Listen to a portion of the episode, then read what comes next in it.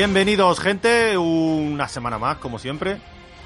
Esta semana va a ser un poco especial porque por una cosa, por otra, se nos ha muerto un par de ellos y tal, lo típico, ¿no? Vamos a tener una semana un poquito rara. Pero no rara en contenido, sino rara en personal porque nuestro Cicer, por ejemplo, pues está ahora mismo haciendo la comida y lo tiene imposible porque se han puesto en su casa a hacer el Minecraft y lo tienen taladrando todo el día. No taladrándole a él, que ya le gustaría, sino la casa en concreto y él pared con pared.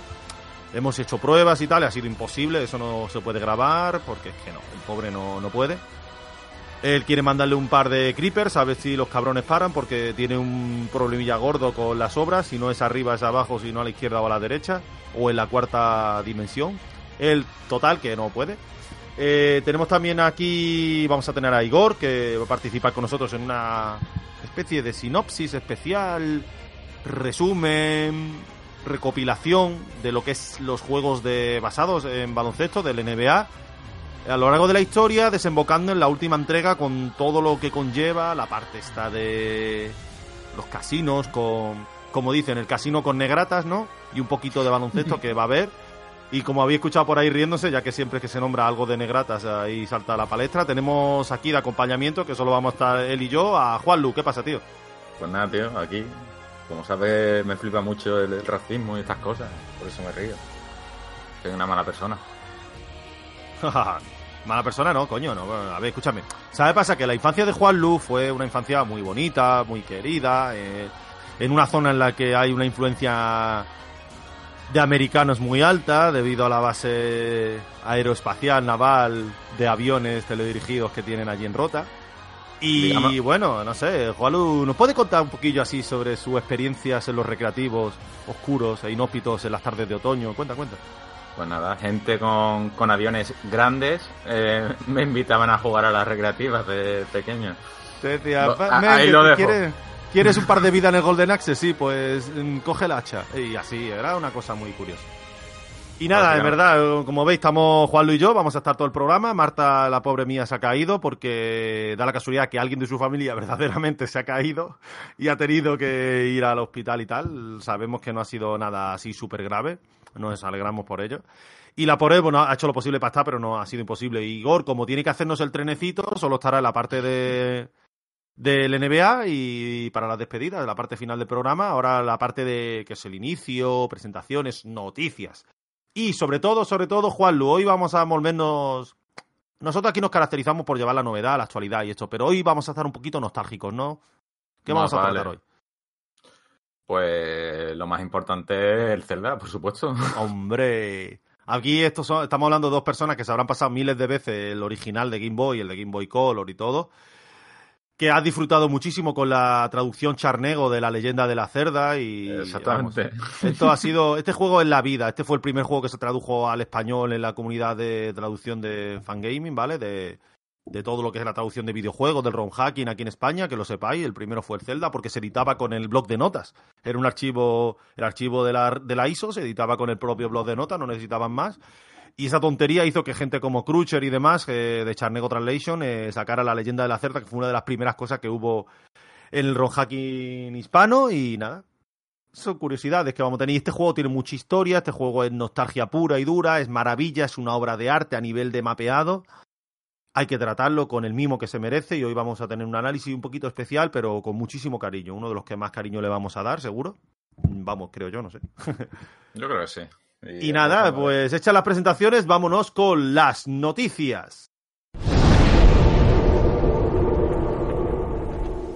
Y nada, pues eso, hoy vamos... No vamos escuetos de noticias, porque no, la verdad es que no. Hoy tenemos aquí un día... Ha sido una semana cargadita porque nos ha sorprendido, o no tan sorpresa, bueno, ya no lo esperábamos, pero un State of Play y un Inside Xbox que a nosotros nos dan la vida, igual que cuando los diré, porque nos, nos cubre la mitad del, de lo que son las noticias de la semana, así que guay.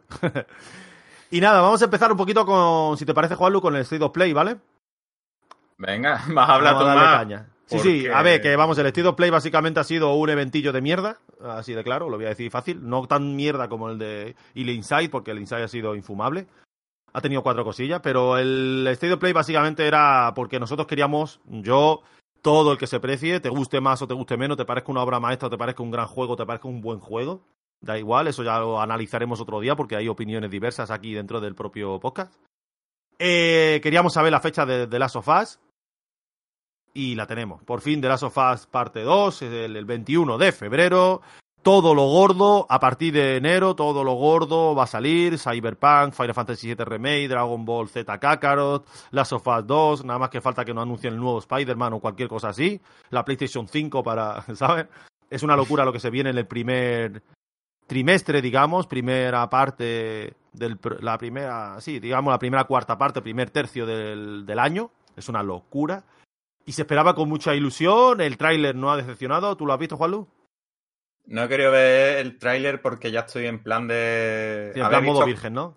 He visto cuatro cosas, cuatro mm. cosas contadas, pero ya estaba escuchando por ahí que decían que te spoileaban una cosa, que había gente que le hubiese gustado verla en el mismo en, en el mismo juego, con que ya ahí tuve cuidado. Hmm, sí, bueno, a ver, yo quitando, a ver, lo mío me ha parecido muy grave los spoilers porque han sido, más o menos me lo esperaba lo que iba a pasar, ¿vale? Uh -huh. Porque ya se han visto imágenes de Eli con la amiga y tal y luego lo que dicen del spoiler y tal, y más o menos me lo esperaba, ¿vale? No me imaginaba algo que no, que no fuera así. Me tiene que sorprender, me, me va a dejar el culo roto. Yo seguramente a partir de ahora no vuelva a ver nada más, porque ya es como me pasa con los, los grandes juegos, que lo espero con en modo virgen. Recordad, activad el modo virgen, igual que activáis el bloqueo parental cuando no queréis meteros en YouPorn y todas esas guarrerías, cabrones y cabronas activad el modo virgen y de aquí al lanzamiento no miráis nada. Yo, por ejemplo, hasta del el Final Fantasy VII sí lo estoy mirando, todo. Aparte por lo especial, eh, recordad que hacemos crossover con gente como tan sucia y de, cabeza de bala eh, y besos en la bodega de frijoles como la gente del reino. Tenemos un juego que nos lo hemos pasado miles de veces como el Final Fantasy VII, entonces no me van a sorprender con nada nuevo. Solo los minijuegos o que amplíen la zona del sector 8, todo esto ya sabemos. Pero es el único que no me estoy privando. De Cyberpunk ya hace ya más de, dos, de mes y pico que no miro nada. De Last of Us empiezo ahora con el modo virgen. Del Dragon Ball Z Kakarot, el otro día me comí un spoiler de. Bueno, a ver, sabía que se podía coger a Vegeta, por ejemplo. eh, y me comí un spoiler de cómo funcionaba Vegeta, pero es que me moría de ganas porque no había visto un gameplay total y ya me quedé tranquilo. Ya desde entonces no quiero volver a mirar nada. Y otra cosa no, pero yo me sé el manga de memoria, te puedo decir hasta diálogos, ¿vale? Me hace gracia tú diciendo, comiéndote spoiler. no, spoiler de cómo iba a funcionar, ya, porque no sabía ya, que, por ejemplo, iba, iba a estar la parte de Vegeta con el traje de Batman, ¿sabes? La camiseta mm. rosa esta que llevó al encuentro con Mecha Freezer cuando llegó Trunks y todo. Sí, sí. Iba con ese outfit ahí, en plan, volando por el mundo y se pelea con Tensian y tal, y la cápsula Core. Quería ver un poquito cómo funcionaba el hecho de ir por las ciudades, y es una locura, es volar en el momento que tú quieras, a la velocidad que tú quieras, es... ¡Bah! Eh, buah, qué guay va a estar el de Goku. Ese para mí es el juego de lanzamiento el próximo, más que Cyberpunk y Final Fantasy VII. El okay. friquismo lo que tiene. Pero bueno, vámonos de lleno con el State of Play. El State of Play lo que hicieron es anunciarnos a bombo y platillo en el fin, bueno, el Last of Us 2, que es el principal. Eh, es una locura como se ve gráficamente. A mí mm. me da que esto está grabado en una PlayStation 4 Pro ayudada por un par de Titan RTX, ¿vale? Eso me da un poco de de cosa pensar que solo mueve una PlayStation 4 Pro sin sonar como si fuera que va a despegar el Discovery. Y aun con esa ha habido polémica con el tema del Don. Sí, bueno, a ver, no vamos, vamos a meternos de lleno en. La gente se lleva un poquito de decepción porque han anunciado, esto a, post, a título posterior, ¿vale? Que no va a haber multiplayer. No sé, eh, Naughty Dog sin multiplayer, un juego tipo. A lo, a, vamos a. Salvando la distancia, un Uncharted de zombies, digamos, ¿vale? Con sus Quick Event y todo. Y no va a haber multiplayer, mm, curioso, no sé. Yo pensaba que sí iba a haber, iba, y que iba a ser todavía más orientado al multiplayer. Y dicen que no va a haber multiplayer. Los y el downgrade famoso. Mm. Los cazadores de trofeos están contentos con que no tenga el multiplayer. Bueno, sí, eso. Porque, porque odian. lo odian siempre para estas cosas. No, esta gente odia lo que sea. Si los cazadores de trofeos te encuentras que me cago en todo. A ver, señores, señoritas. Y engendros del Averno, ¿vale? Los putos trofeos son algo de esta generación que seguramente las próximas puedan ser algo asiduo o no. Que estuvo en esta generación y la pasada y a lo mejor desaparecen con la misma que aparecieron, desaparecen. Que no hay que vivir pensando en disfrutar, que, lo, que es tan lícito como otra persona disfrutar de sacarte un juego por los trofeos, pero yo qué sé. No hay que vivir solo para eso, que es que si el juego no tiene trofeo o tiene trofeo online ya me da asco, vete a la mierda dejas pasar obras de arte o las menosprecias les bajas la nota o en tu propio análisis mental te crees que es peor juego, un juego que te tiene que romper la cabeza y el culo por culpa de los putos trofeitos. Anda, no me jodáis. o cagarte en los muertos, insultar, que hay un cazatrofeo muy famoso, mm, date por aludido si quieres, me suda la polla, un poquito bastante que te, que te moleste, eh, que se da, que se pone a insultar como si fuera un enfermo, como si fuera un niño chico, a los programadores. Porque me hacéis sacarme un trofeo llevando hasta el nivel 100 cuando el juego se puede acabar en nivel 60. Es que me cago en vuestros muertos. Sois unos orangutanes sifilíticos, síndromes mentales. Empieza a insultar gravemente a gente que ha creado un juego para que tú disfrutes, no para que tú seas un niñato sin vida, que estés encerrado en tu puta casa, sacándote trofeos y insultes a todo el que no hace los trofeos a tu gusto. Andy, vete a la mierda. Venga, dicho esto. Eh, Juan Lu, te lo juro, tú lo sabes privado. amigo. Nah, a ver. Ah, tenía que soltarlo, estaba hasta los huevos ya de, esas cosas, tío. Hostia. No, a ver, no quería, no quería abrir la caja de Pandora, pero ha habido mucho como mamoneo este, este verano con el tema de los trofeos de Naughty Dog porque por lo visto cerraban servidores y, estaba la peña jugando a, creo que era un charte, no sé si el sí, de... 4 y eso, sí. Y estaban todos como súper aburridos, súper, quiero cortarme las venas, pero no paraban porque tenían que sacar los trofeos. Y a ver, que me parece muy bien, ¿vale? O no, que, que lo hagan, que tal, pero a, a mí en lo personal me cuesta entender que te mates por sacar un trofeo, que lo estás aburrido, estás cagándote los muertos de, de lo que es el juego porque no te gusta, solo por tener la copita, ¿vale? Yo entiendo que... Ah, es de loco, es de loco, es de loco, es de loco. Que quieras tener la copita si estás disfrutándolo. Hostia, sí, escúchame, el Red Dead Redemption 2, por ejemplo, es un juego que el platino es un platino real, ¿vale? Yo es que los platinos los, los diferencio... A ver, yo no me he sacado los platinos, nada más que tengo los platinos en el Soulsborne, ¿vale? En Nio, en el Soulsborne y luego un juego así que me ha tocado la patata como Abzu o Rime, que son unos platinos súper sencillos y salían solo conforme iba avanzando en el juego, ya por pique. Y en el Red Dead Redemption 2 yo, por ejemplo, no puedo tener platino porque me salté un par de trofeos perdibles, pero me suda la polla porque repetí la historia y pasa por unos puntos concretos haciendo unas cosas concretas que me dan igual, ¿vale? Pero es un platino agradecido. ¿Por qué digo que es agradecido? Porque es un platino que si no tienes el 100% real del juego, no es platino. O sea, tienes que, ah, tienes que ir en plan como descubriendo las especies de animales, ¿no? Pues hay un trofeo que es zoólogo, que si no tienes las 450 especies de animales, pájaros, caimanes, todo descubierto, que es eh, eh, o los matas y coges su piel y tal, o despellejas y tal, o te pones con los prismáticos y lo tienes que seguir durante un rato dejando pulsado el R1 hasta que la pestaña de analizar se complete. Entonces, esto está bien porque verdaderamente si quieres sacar el 100% real de todo lo que te pueda ofrecer el juego, tienes que hacerte el platino. Entonces, pues mira, que le gusta Redea y quiere, hostia, pues mira, pues los pasos muy bien disfrutan. Pues bueno, ole tu huevo. Pero no matarte. ¿450 especies hay por lo menos? Sí, más, creo que eran 500 y pico. He dicho 450, pero por, de ahí o para arriba. Es que a ver, estamos hablando de que hay cinco tipos de oso, de reptiles y lagartos y 20.000 cosas hay unos cuantos, de pájaros te puedes aburrir lo que hay, porque hay pájaros, te estás hablando desde gaviotas y zarzas hasta cuervos, eh, patos de todos los tipos, eh, anades mm, canadienses, que son otro tipo de patos, periquitos pequeñitos, eh, gallos, gallinas. En el Metal Gear 5 está ese trofeo, ¿sabes? Pero tienes que cazar como seis especies de animales, que son todas las que tiene el juego, ¿sabes? Bueno, no, en Red Dead, a ver, Red Dead está... Yo lo digo, a ver, yo no voy a menospreciar ningún juego, ¿eh? que hay juegos que a nivel top gráfico y tal, pero Red Dead Redemption 2 está una generación por delante del resto en todo, es una locura. Es verdad que hicieron un crunch asqueroso para poder sacar esto, pero el juego del Red Dead Redemption 2 tú lo juegas a día de hoy y abruma no es un mundo abierto. Es que, a ver, una gente, la gente como por ejemplo CD Projekt hace mundos abiertos de puta madre, ¿vale? Te hace un mundo abierto a los, a los Witcher que te encanta, ¿vale? Disfrutan mucho yendo para acá, para allá, limpiando el mapa, como se dice, quitando las interrogaciones y tal. Luego hay mundos más abiertos un poco más repetitivos, sin menospreciarlo, que a mí me gustó muchísimo. El Horizon Zero Dawn, por ejemplo, se me ocurre. Mm. Que bueno, ¿vale? Siempre son cuatro o cinco cosillas por hacer y son las mismas por todo el mapa, solo que son cuatro o cinco cosas consigue esta reliquia, mata a estos enemigos, entra en este en esta mazmorra y consigue poder dominar a estos tipos de bestias, tal, tal, ¿vale? Y luego está Rockstar que se la saca cada vez que saca un juego porque los mundos abiertos de Rockstar son acojonantes. Son los jefes de los mundos abiertos, no hay discusión, ¿vale? Ni Just Cause, ni Sleeping Dogs, ni nada. Esto no se le acerca a ninguno. Y Red Dead Redemption 2 no iba a ser menos, eso es una broma, todo lo que se puede hacer. O sea, si puedes jugar a Red Dead sin pasarte la historia, jugar solo por hacer el mundo, ¿sabes?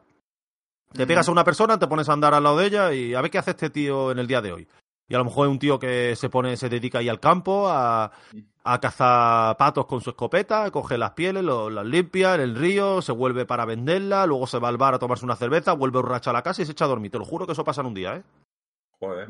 Es, una acojo- es acojonante. Y luego tú vas por el mundo y, hostia, pues a lo mejor pues, te cuenta un tío que le está pegando a una mujer y dice, tú, ¿para qué no me haces caso? Soy tu marido, vuelve a casa. Y tú dices, pues mira, pues paso o actúo, ¿sabes? O un tío, oye, que me han. eh, de- dice, quítese de en medio, asuntos de los Marshall, cosas eh, federales. Y el tío, que me han. que se cree que soy yo, yo soy inocente, por favor, sálvame, sálvame. O un tío que le ha atrapado una trampa para oso y tiene la pierna que la va a perder y está desangrándose. O le están atacando unos lobos a otros. O sea, es una locura lo que te puede encontrar. Una locura. Entonces, pues eso, que. Que vamos, que si tú quieres un platino completo, a Red Dead. Luego tienes platino de mierda. Y luego tiene eh, la tontería de tener que sacarte el platino aunque el juego lo odies. Porque ya que has empezado, no vas sin un platino, claro. no Qué feito está tu. Anda, tío. A la mierda. Pues. Vale, una. Pasamos Una página porque si no con esto. Sí, nos hemos ido a una side quest con el tema de. Sí, sí, sí, es que había que decirlo. Mira, ya surgió, pues qué coño. Eh, bueno, a ver, las Sofas 2, que es la principal y primordial. Luego se vio un vídeo del tráiler del modo campaña del nuevo Call of Duty, del Modern Warfare. Es una locura también gráficamente cómo se ve eso. Pinta bien. Sí, los bigot el bigote patillas este vaquero. Price. Sí, sí, Capitán. vea qué pedazo de mustacho, de Buslagan. Ha sacado su bigote a pasear y se ve un elenco de disparos, de misiones, todo orientado al Oriente, o sea, todo o sea, dirigido al Oriente Medio, ¿vale? A toda la parte del terrorismo islámico, de, de todo esto.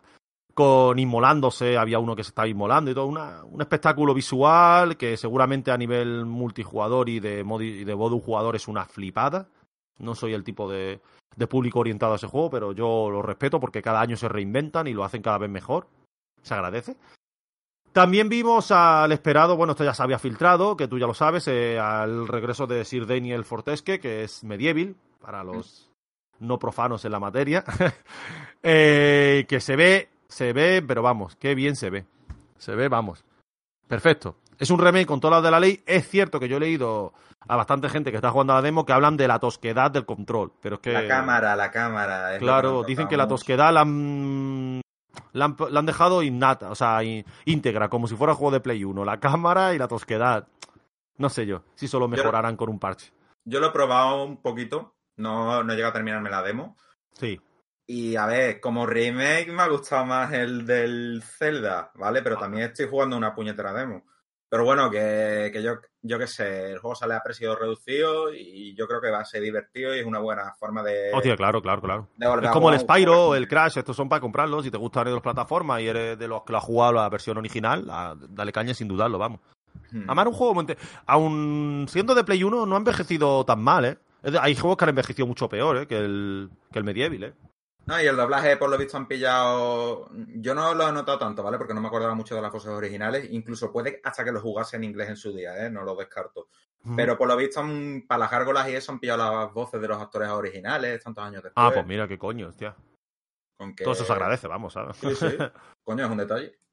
Pues sí, luego vamos a ver, bueno, a recordar que, la prim- que lo que estamos hablando, la primera mitad del, del, del 2020 es una puta broma, con el Goku, el Last of Us 2, el Final Fantasy VII Remake, el Cyberpunk, los Vengadores, que bueno, ahí está sin hacer mucho ruido, ahí está escondiéndose, es verdad que a lo mejor llega un poquito a toro pasado, ¿no? Ahí que tenía que haber salido cuando en game, yo soy de los partidarios que cuando el apogeo entre una película y otra tenía que haber salido ahí el juego.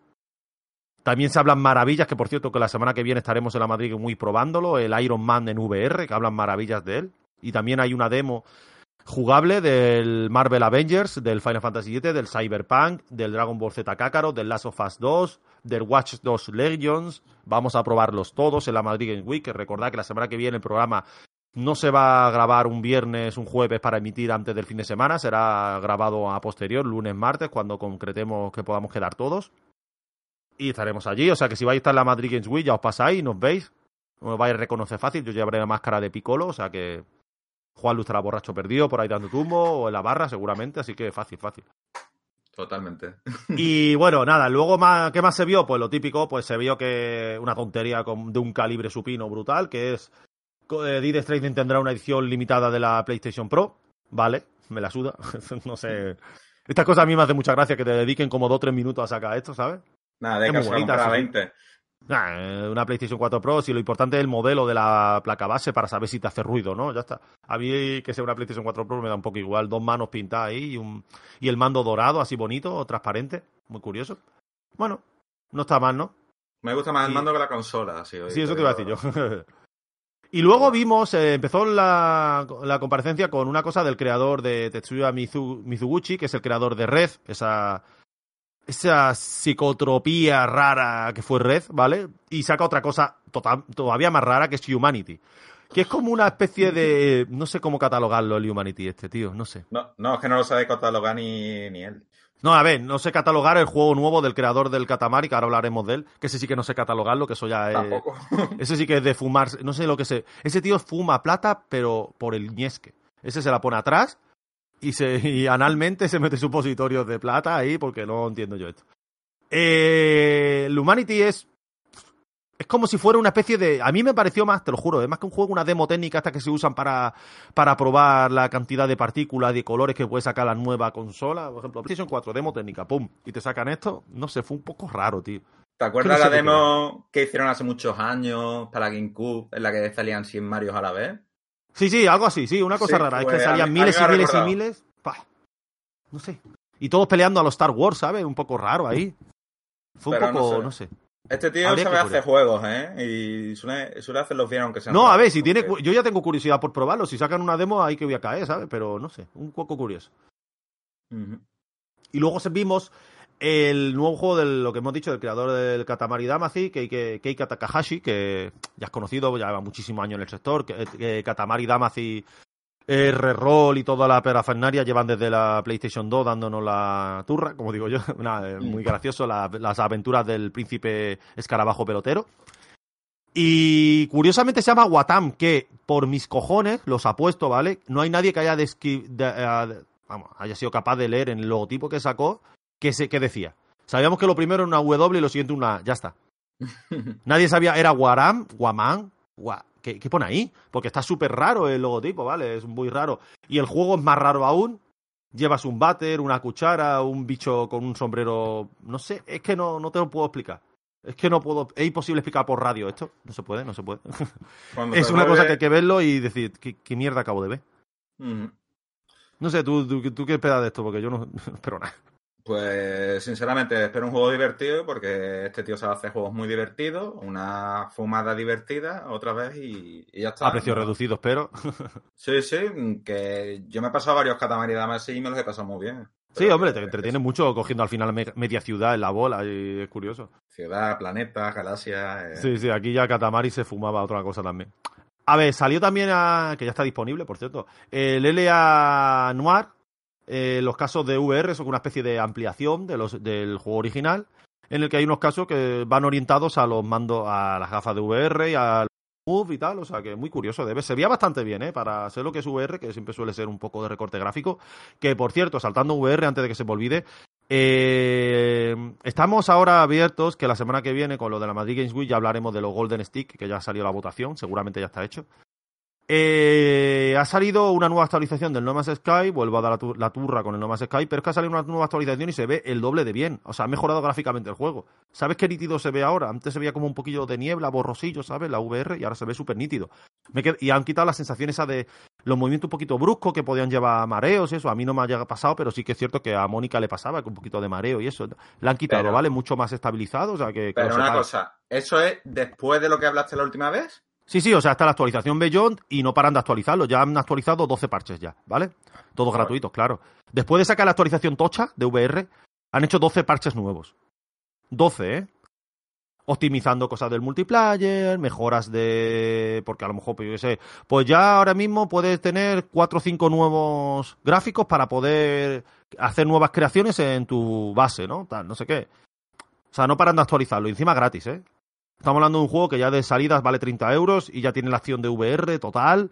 Es una locura lo del No Man's Sky, ¿eh? no tiene nombre, ¿eh? de verdad. Bueno, camino superar al Degon. No, de verdad. Bueno, sí, al Degon ya lo habrá superado en parche, porque otra cosa no, pero parche.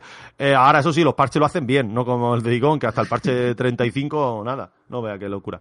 Luego hay una cosa, un anuncio de mierda, que yo la agradezco porque está guay que estos juegos salgan a nivel multiplataforma, como digo yo, que los estén en, en todos los dispositivos el máximo el máximo de opciones para los jugadores, pero llega muy tarde. Sid Meier Civilización 6 llega ahora, ¿sabes? Ahora, a PlayStation 4. Es muy raro, ¿Vale? ¿no? Y- Por 60 pavos, con todas las expansiones incluidas. Eh, me parece un poco un poco loco, ¿vale? Sacarlo ahora. A ver, no lo tenía PlayStation 4, pero vamos. Es como si me sacas ahora el Trópico 5, ¿sabes? No sé. Es casi muy raro porque hace unos ocho meses por ahí salió para Switch también, ¿no? No, no, no, no se ha entendido. No sé si tendría. Yo, yo entiendo que tendría ciertas licencias eh, en PC y Microsoft, ¿vale? O lo que sea, y por eso en Switch, con el convenio entre Microsoft y Switch, pues han podido sacarlo por ahí o algo, porque PlayStation no ha podido sacarlo, no lo sé, iba por una exclusividad, tendríamos que investigarlo. Pero es bastante raro que salga ahora y no sé, ha, ha tardado, ¿vale? Ha tardado en salir. Y luego yo, para terminar, quería comentar que, bueno, no voy a hablar de los juegos que regalan el próximo mes de PlayStation Plus, porque me parece que no, pero bueno, que sepáis que está en las sofás el 1, remasterizado para Play 4 regalado, que mira, curioso. Y quería comentar y pararme un poquito en, en Arise. Arise, A Simple Hist- History, es un juego ahí en el que se nos ve al principio como que hemos muerto, eh, una aldea vikinga, parece ser, ¿no? Así nórtica, no, del norte, ¿no? Parece como céltica, vikinga, no sé. Y te hace lo del típico rito norteño de quemarte, ¿vale? Que te ponen ahí en una de estas y te queman a los Juegos de Tronos. Y el hombre muere y aparece en un mundo nevado. Y en ese mundo nevado hay una montaña al fondo con una luz a los Journey. Y tienes que avanzar todo y recuerda poderosamente eso, a Journey y a Rhyme. El juego va a tocar mucho la fibra sensible, va, va girando en torno a recuerdos, a flashbacks, a puzzles y es un juego de de eso, de factoría española, está hecho aquí y tiene muy buena pinta. A mí es el que más me ha llamado la atención con mucha diferencia de los demás, ¿sabes? No sé. Sí, pinta bastante bien, aparte de lo que dices, que los juegos tipo Journey y eso nos gustan. Este va a No, ser- tío, a mí el Rhyme, por ejemplo, la jugó Marta hace poco, que por cierto en su blog, Kumia Blog, lo ha reseñado y es una, vamos, esos juegos tocan la patata fuertemente. A mí me gusta mucho ese tipo de juego, ¿vale? No sé. No sé. Oh. ¿Tiene algo más que decir del State of Play o pasamos? Mm, hemos dicho más de la cuenta. de- Sí, bueno, nos hemos rollado un poco con las con los cazatrofeos y eso que había que darle caña un poquillo. a ver, bueno, vamos a saltar a la siguiente noticia, que es el Inside de Xbox, que de noticia tiene poco, porque es Yo que- creo lo más destacable de- del Inside de Xbox fue cuando la tía pone la mano para que le choque y el otro no le choca y se choca la mano ella misma. Eh, Claro, sí, sí, eso creo es- que fue lo más resume. interesante que pasó. En eso aquí. se resume, ¿vale? No, no hay mucho más. No, a ver, eh, lo bonito de esto es el- la beta que empieza a abrirse ahora eh, del Project X Cloud, que curioso, pinta muy bien. Si esto llega a buen puerto y verdaderamente ofrece lo que ofrece, que parece una especie de Stadia, pero orientado a lo del al universo Microsoft, ¿vale? Pinta genial de jugarlo donde sea y como sea, mola muchísimo. Bastante, no sé lo que te parece a ti el Project Cloud, pero a mí me llama mucho la atención todas estas cosas. Sí, a ver, pues está bien. Tú sabes que yo soy un poco con el tema de las cosas de la nube, pero que me parece bien que, tiene su público y lo que es Xbox, lo que es la marca, ahora mismo creo que es la que lo está haciendo mejor en este tema, con cosas como el, con el- como el Game Pass y demás. Sí, sí, sí, total. Aunque no, sea, aunque no sea lo mismo. Pues sí. Luego también tenemos eh, lo más así reseñable, salieron cosas del Game Pass de PC, Muy que si lanzamiento de Children of Morta, lo ponen como, no sé por qué lo ponen como exclusivo. No- Bueno, lo sacaron en el evento, ¿no? porque salen todo en Switch también, pero bueno. Y el DayZ que amplían el mapeado del extenso mapa que tiene con un mapa nuevo que se llama Livonia. DayZ es un juegazo. Si queréis jugarlo, yo lo jugué en PC en la alfa, cuando salió, cuando era un mod del Arma 3. O sea, hace años ya, bastante. eh, Era un, es inmersivo, es como el Escape from Tarkov. Es un juego el de supervivencia real, de que si tienes roto, si te haces sangrándote o te haces una venda rompiendo tu camiseta y te quedas sin camisa para hacerte un torniquete y para la hemorragia, o te desangras y sin camisa te mueres de frío y búscate una camisa y tienes hambre y tienes sed y te pegan enfermedades. O sea, es una locura el DayZ. Si podéis jugarlo, merece la pena. Y luego, así por reseñar un poco el Atlas, ese proyecto magnánimo de juego online masivo, curioso que tiene. ¿Qué te parece el Atlas este? Uf, cada vez que escucho superproyecto masivo de juego online, siempre acaba en fracaso, tío. Sí, en un Seed of Thieves 2.0, ¿no? O en el nuevo MMO de, de Blizzard que nunca llega a salir. No sé, espero que la cosa salga bien, pero que normalmente cada vez que anuncian algo así acaba siendo algo rana. ¿eh? Yo tengo, bueno, Juanlu y yo tenemos una asignatura pendiente, ¿vale? Que es el Final Fantasy eh, XIV. Uf, Estamos esperando. me No tenemos prisa. no, no lo llames, me estresa. El día No, que nosotros queramos meternos, nos vamos, seguramente nos metamos en conjunto. Yo tengo ganas de, cuando yo tengo un buen PC, que Juanlu ya lo tiene, yo no. Mm, La idea es meternos de lleno. Nos gustaría meternos de lleno y montar una raid ahí, montar un equipillo y hacer la aventura juntos, en común, ¿sabes? Solo jugar cuando podamos coincidir, ¿vale? Sin prisa. Como el juego es tan largo y tiene tanto que hacer, no hay prisa, ¿sabes? Luego es verdad que el juego tiene muchas cosas, ya sabes, de tipo juego de rol masivo, de, de farmeo, grindeo, tal, tal, de raids. tal. No, hacer la historia, hacerlo todo, pero solo en común y nosotros a nuestro rollo. Y es una como una droga que estamos dejando para cuando estemos verdaderamente necesitados. Sabemos que pinta genial y todo lo que nos hablan es maravilla y hay ganas, ¿sabes? No, pero bueno. Dios, pero uf, a ver quién saca tiempo para eso. No, Yo- no, sí, te estoy diciendo, por, por ponernoslo en plan de pasarnos la historia, los, eh, los eventos de la historia, el juego en historia nada más. Y ya luego el que se quiera viciar por su cuenta, cerrar y subir de nivel y tal, eso es su rollo. Yo lo que, que- de lo que es este evento en general de, de Xbox, yo creo que lo están planteando malamente. Ah, ¿Por- sí, el evento, el formato es malísimo. Eh, porque, vale, entiendo que quieran diferenciarse, eh, entrevistar más a los creadores, hacer charlas más distinguidas, pero estamos en un momento que Xbox lo que le intenta es acaparar más, más gente. Y de esta forma, como, como que el evento parece que está, va dirigido a un público como más nicho. Claro, escúchame, ahí y lo subnormal, y lo, lo siento por lo detrás, que no, a lo mejor te han pagado o lo hacen a posta, pero no me jodas ahí. A mí, a mí lo que más me echa para atrás es ponerme ocho presentadores, en plan, todos vestidos en plan modernos, ¿sabes? Que para que parezca que yo me tengo que sentir identificado con ellos, porque vas con zapatillas deportivas y vaqueros, y ¿sabes? Como el señor Van, ¿no? Intentando Claro, sí, en plan de no sé qué hacéis, no me llaman nada la atención. Y luego ponerme gente detrás aplaudiendo cualquier palabra que diga, en plan fan cerrado, de, como tú dices, de nicho. Como los no sé, tío. ¿no? Me llama ese evento, no me llama. Está muy mal orientado. Yo creo que ese evento hay que cambiarlo. Gente como, y lo siento, porque a mí, para mí, una de las personas más importantes de, de Microsoft, eh, y no pertenece entre comillas a Microsoft, como digo yo, ¿vale? Es Mayor Nelson. Es un tío que siempre dio las mejores filtraciones, los mejores Mm. lanzamientos, todo. Pero el colega es un. Vamos, es una bolsa de té después de cuatro horas en un vaso, súper sosa, sin sentido, sin sustancia. No vale para presentar y lo ponen como mucho, ¿sabes? No sé. Ese evento tiene que cambiar, no.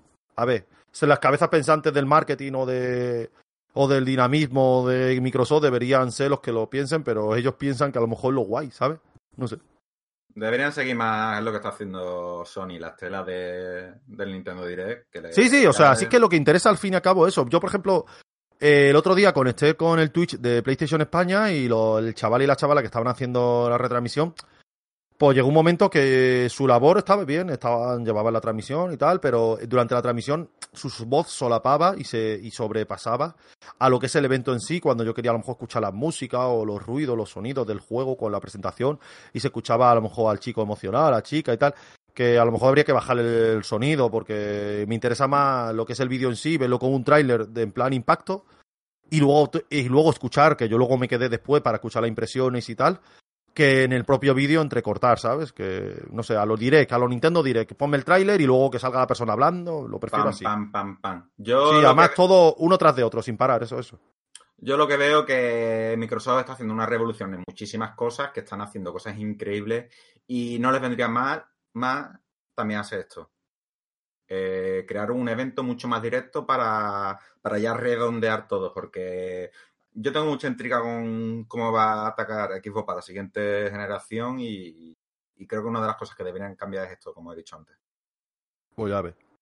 No, a ver, a ver, igualmente es el juego, yo qué sé, yo pienso que el tipo de juego, el tipo de gente a la que se está orientando la generación actual, porque yo creo que funcionan así por esto, porque están orientándose a la generación actual de Xbox ahora y no están abriendo la mente a lo que le viene después, porque con todas las compras de estudio y lo bien que lo están haciendo y lo bien que lo están planteando de cara a la próxima generación, tienes que ampliar mucho el elenco de gente a la que trae. Pero ¿qué pasa? Que también tenemos que tener en cuenta que ellos en la palestra tienen a, por ejemplo, gente como Ninja, que ahora mismo te ponen a Ninja ahí a presentar el evento con, en Mixer, ¿sabes?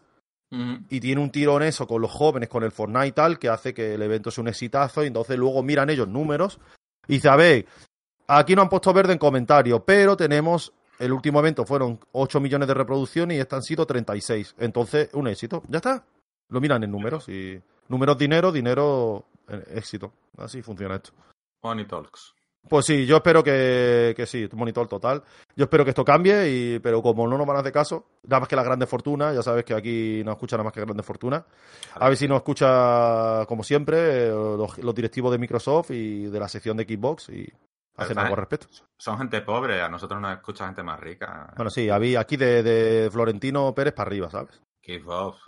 A ver, vamos a tratar ahora con una cosilla curiosa. Siempre sabéis que somos de los pocos podcasts, y no el único a lo mejor, que habla de móvil, del mercado móvil, un mercado que está bastante olvidado y no sabemos por qué, porque esto está orientado. Yo tengo que comentar una cosilla ahora con respecto a esto. Mario Kart Tour, ¿vale?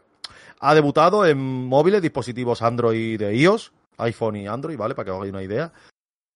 Siendo el juego más descargado de, de- locura, ¿vale? Está batiendo todos los récords, juego de Nintendo más descargado, superando en tres veces las descargas del Mario Run, que fue ya bastante. Eh, estamos hablando de un juego de Nintendo, ¿eh? O sea, locura, locura, locura, locura, ¿eh? Lo del Mario Kart está saliéndose de madre, es un juego orientado al online, un online falso, recordadlo, un online falso. Te sale la gente que está enlazada, pero no estás compitiendo realmente en el momento con la gente, porque si tú te sales de la aplicación y vuelves a entrar, sigues por la carrera donde estabas, o sea, que lo sepáis. Ten en cuenta Pero- que es un juego muy nicho. Va, va, solo lo han descargado 20 millones de. Sí, no, juegos, a ver, a lo lógico, eso tiene que ser un éxito. Yo lo tengo en el móvil y he echado unos cuantos ratos y qué vicio, ¿eh? Qué vicio. Es que todo lo que sea Mario Kart es un vicio. Y mola, mola mucho que peguen estos saltos, que, lic- que licencias de Nintendo nos dejen pie a soñar con algún día un Zelda en móvil o alguna cosa así. El mercado móvil se está abriendo, señores, abrir la mente. El mercado móvil ha venido para quedarse. Yo lo digo porque yo estoy ahora mismo en casa y he configurado, yo tengo el Apple TV, ¿vale? El último. Porque yo todo el contenido multimedia de Amazon, Netflix y todo lo veo a través del Apple TV porque es 4K, reproduce 4K, es un... lo hago así porque me gusta. ¿Y qué pasa? Que el Apple TV se ha actualizado al nuevo último sistema, igual que el iPad y los iPhone, y han añadido una cosa nueva que es lo que viene a revolucionar, que eso es lo que yo quería hablar. El Google Play Pass y el Apple Arcade. ¿Qué es esto? Estamos hablando de convertir tu televisión en una consola. Yo ahora mismo he configurado, porque te deja configurar el mando de la One o el mando de la Play 4. Yo tengo dos mandos de Play 4 y uno le he configurado para el Apple TV. ¿Por qué? Porque, por ejemplo, una maravilla, no sé si recordáis, un Zelda-like, digamos, maravilloso, maravillosísimo de hace unos años llamado Ocean Horror, que fue una maravilla, es una locura de bonito y de precioso y de buen juego. No sé si lo jugaste, jugarlo. Lo tengo pendiente y me va a salir la segunda parte antes de que me No, es que ya ha salido. Eso es lo que te quería decir. ¿Ha salido ya el 2? Sí, estoy jugándolo yo. Sí, anima bien, entera. Pues mira, pues estoy jugando yo, es exclusivo del Apple Arcade, ¿vale? Y lo estoy jugando con el mando de la Play 4 totalmente optimizado en la tele en 60 f- frames por segundo y gráficos en 4K. No te puedes imaginar lo bien que se ve. Es una puta consola. Estás diciendo que... eh, en plan, yo digo, estoy jugando una Switch, ¿vale? Pero total, ¿eh? No tiene nada que envidiarle a una Switch en modo dock, ¿vale? Nada. Y llevo jugado la mitad del juego. El año, la semana que viene quiero sacarlo en análisis, ¿vale? Eh, en un momentillo que pueda, porque también tenemos muy cargado el programa con lo de la Madrid Games Week. Pero bueno, intentaré hablar del análisis del Ocean Horror, y si no para la siguiente, pero que sepáis que se queda pendiente. Y es una maravilla. El Apple Arcade ha venido para quedarse. Son 100 juegos. 100 juegos gratis por una cuota de 5 euros de míseros al mes, que cualquier juego móvil te vale eso solo en un único pago. Son juegos que no son pay to win, no son de gachas, eh, juegos completos. Un montón de joyas hay ahí, pero un montón. El Sony Racing, por ejemplo, por, por uno, ¿vale? Eh, el Ocean Horror mismo, ya solo por el Ocean Horror 2 merece la pena pagar un mes, ¿vale? Y encima el primer mes, en plan Netflix, es gratuito, o sea que te lo puedes pasar en un mes y si quieres no renuevas. Eh, vamos a hablar, no quiero hablar ahora mismo, solo quiero hacer un inciso porque lo del Mario Kart está viendo que es un éxito, que sepáis que el mercado móvil ha cambiado. Pokémon Go sentó las bases de lo que iba a ser el nuevo el nuevo sistema de juego, que es que ahora mismo lo, lo que es el, el Google Stadia, yo creo que lo que va a venir a sentar es, es que este mercado móvil se asiente de verdad, ¿vale? El juego en nube, el juego en streaming, el tener una plataforma de juego como por ejemplo tu móvil, usarlo como una, como una consola, conectándole un mando por Bluetooth o por MFCI y lanzarlo a la tele en Mirror Screener. Cambia todo mucho y esto vamos a hacer un debatillo. Estaría curioso hacer un debate de lo que, de lo que es el Apple Arcade, de lo que ofrece, igual que el Google Play Pass. Y es una maravilla. Si podéis, si tenéis la posibilidad de jugarlo, jugad el Ocean Horn 2 porque es. Bah, Juanlu. Juanlu, Juanlu. Y bueno, y a- igual, a raíz de eso, a raíz de eso, que con lo del Mario Kart que solo íbamos a hacer un inciso como noticia de que ha un éxito. Hablamos también de lo que ha sido la Nintendo Switch Lite, que también ha sido el lanzamiento, que ha sido un poquillo tapado. La gente ha estado no ha sido tan vendida como se esperaba. Por ejemplo, he visto los sales en Reino Unido, ha sido un poquito menor de lo esperado, bastante menor de lo esperado, diría. Pero bueno, gente como Juanlu, que han tocado bastante la consola, nos puede hablar mejor. Dile, Juanlu. A ver, dale tiempo a Navidades a la consola y a que vengan las próximas comuniones. Sí, yo creo que ha salido tarde. Yo creo que ha salido, o sea, que ha salido pronto, que te había salido con la campaña de Navidad, no sé. No sé, Mira, eh, me voy a meter un poquito en el fango, ¿vale? como sabéis, mmm, yo no me tiro para ninguna compañía, pero Nintendo me gusta mucho. Y cuando tengo que decir las cosas buenas de Nintendo las voy a decir, pero cuando fucking tengo que Nintendero de mierda, ya lo sabéis. Soy, un fucking de Nintendero. No, porque es que hay, hay mucha polémica en YouTube. Los, los YouTube a los que les paga Nintendo están cargando contra los que la critican y tal. Mira. Eso, eso es otra, ¿eh? Que Nintendo España haya pagado a cierto youtuber para que sea, esto ya es, eso ya es vergonzoso, eso ya es vergonzoso y me suda la polla que me escuche y que lo sepa. Es vergonzoso que a ti te estén pagando por presentar nada de Nintendo. Tú no tendrías que tener un canal representativo que llegue a, ciertos sectores del público juvenil y joven y de niños. Tú no deberías tener ese, ese privilegio. Tú no. Sabes perfectamente todo el mundo y él quién es. Tú no. Tú no eres la persona indicada, eres súper tóxico y no eres la persona indicada para poder meterte a hablar de Nintendo a nivel público. A nivel de llegar a todos los públicos, a que un niño de 6-7 años se ponga a ver un vídeo tuyo. Tú no. ¿Vale? Otro no digo que no, porque hay gente muy válida dentro de ese elenco, pero tú no. ¿Vale? Y eso es un tirón de orejas para Nintendo España, que lo sepáis. ¿Vale? Tenía que decirlo y se dijo. Es lo que hay. Es lo que hay. Pues lo que os iba a comentar, la consola es muy cuca es pequeñita, pesa muy poco, se ve bastante bien, pero por lo menos las primeras están saliendo con muchos fallos y no es que haya escuchado la noticia, haya visto el vídeo de tal, no, tengo dos colegas que son dos de mis mejores amigos que la tienen y... Eso, eso, cuenta, cuenta los fallos, cuenta, cuenta. Pues es una locura eso. El primero, el pobre, mm, tú, pilló una de las peores remesas porque le salió el fallo de la cruceta ¿Quién, Coque? Coque, sí. Hostia, vamos, a hacer, vamos, a hacer, una cosa, que es que Coque es una persona que tenemos, que es un íntimo amigo de Juan ¿vale? Es su mejor amigo. Y yo sé mucho de él, pero nunca he tenido el placer de hablar con él ni nada, pero desde aquí, verá, Coque, cabrón, un saludo. Y ya está. No nos escucha, así que. Bueno, pues ahora es que se joda y no escuche. Mira que no, mira cómo no nos escuche que le voy a dar una. Dile, Coque, Falita ha puesto verde en el programa último, ya está, con eso seguro que se pone. que, que, eso, ha tenido el fallo de la cruceta, ¿vale? Que no las diagonales no le, no le funcionan bien. Ha tenido el fallo del sonido. El fallo del sonido consiste en un fallo en el que la consola no suena todo lo fuerte que debería de, de sonar. La mayoría de los juegos suenan muy bajos y le dije, tío, ponte unos altavoces, o unos cascos, perdón. Y me dijo que, que aunque se los ponga que sigue sonando flojo, que no, ¿qué tal? La comprobé yo de primera mano y también está teniendo el problema de la batería, que decían que la batería era más larga y concretamente la suya dura menos que el modelo primero que salió. Y tengo otro colega en el, que está teniendo eh, también el problema del sonido y la consola era para regalársela a su, a su novia. Y claro, no, no hemos podido trastearla mucho, la sacamos en plan extraño para ver Dice la novia, pero ¿para qué me regala esto, cabrón, que está roto? Pues no sé, de momento el, problema del sonido se lo hemos detectado. Lo otro no sé, el caso de Coque. Coque tiene una tienda informática, él la pilla muy barata, ¿vale? Él se la ha comprado al mayorista, ¿vale? Y él ha hecho el trapicheo de entremedio.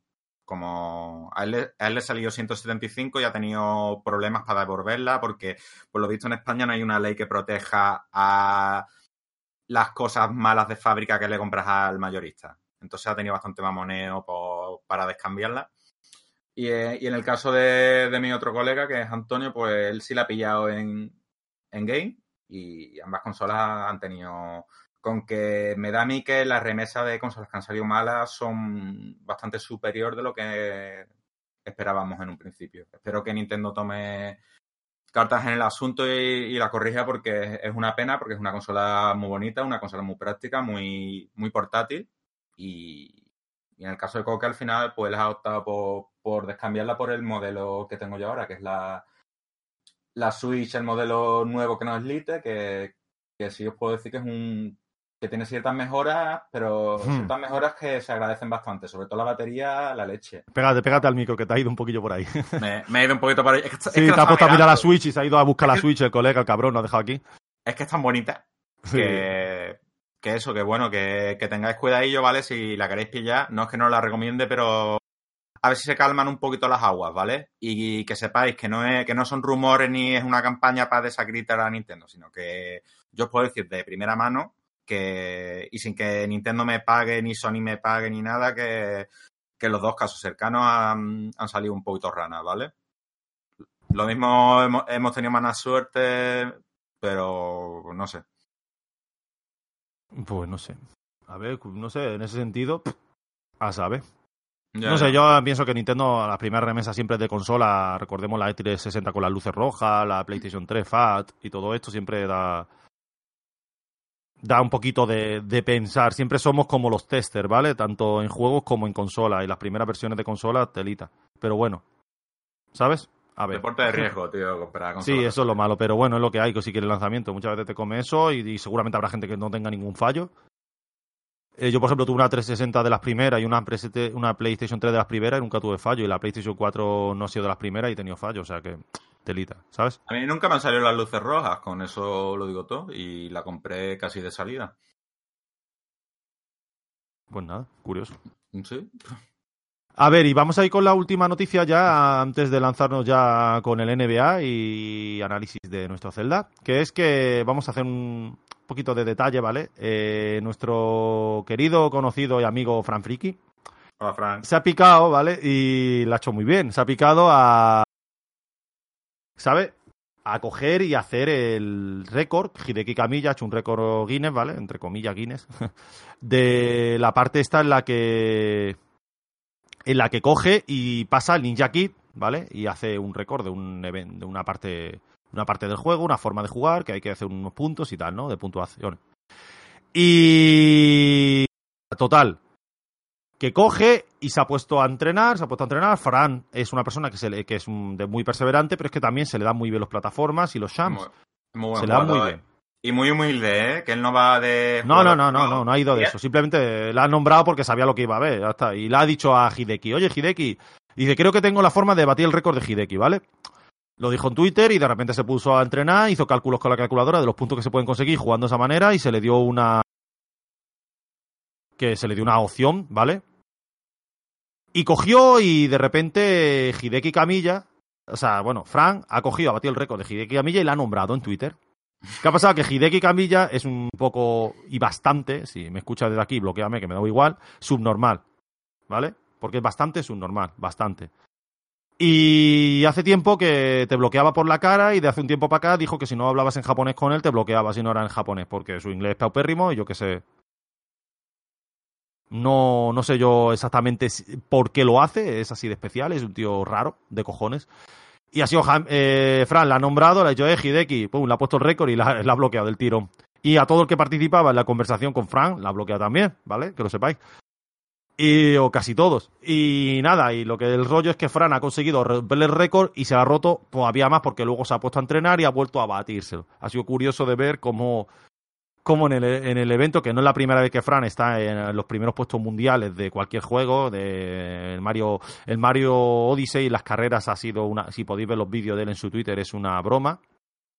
Y, y nada, era curioso por reseñarlo, quería sacarlo como noticia porque ha habido un poquito, ¿sabes? Un poquito en plan de, de revuelo por el hecho de que, de que Hideki le haya bloqueado. No hay nada de mérito en eso. Hideki bloquea a cualquiera. Es como que te bloquee, no sé, mm, pf, Bertino Borne o alguno así, ¿sabes? De este tipo, ¿sabes? Que bloquea a todo el mundo en Twitter.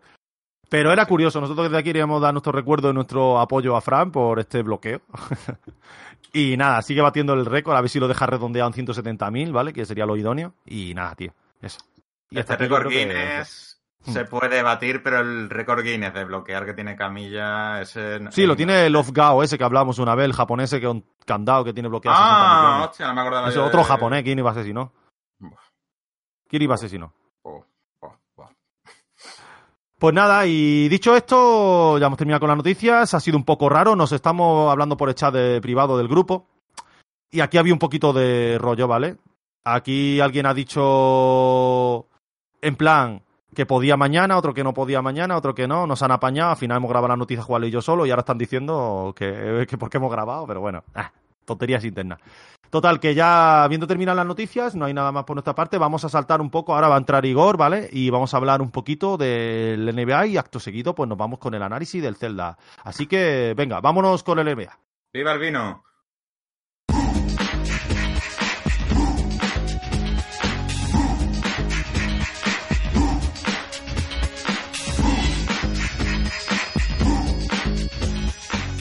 Bueno, pues hoy tenemos algo especial que aquí el nuestro amigo Igor es un experto, ¿vale? Estamos hablando de un tío que aparte que se ha jugado todos los putos NBA desde el momento del nacimiento, o sea, estamos hablando del Fernando Martín Vázquez y cosas así, ¿vale? Cosas que ninguno conoceréis por aquí.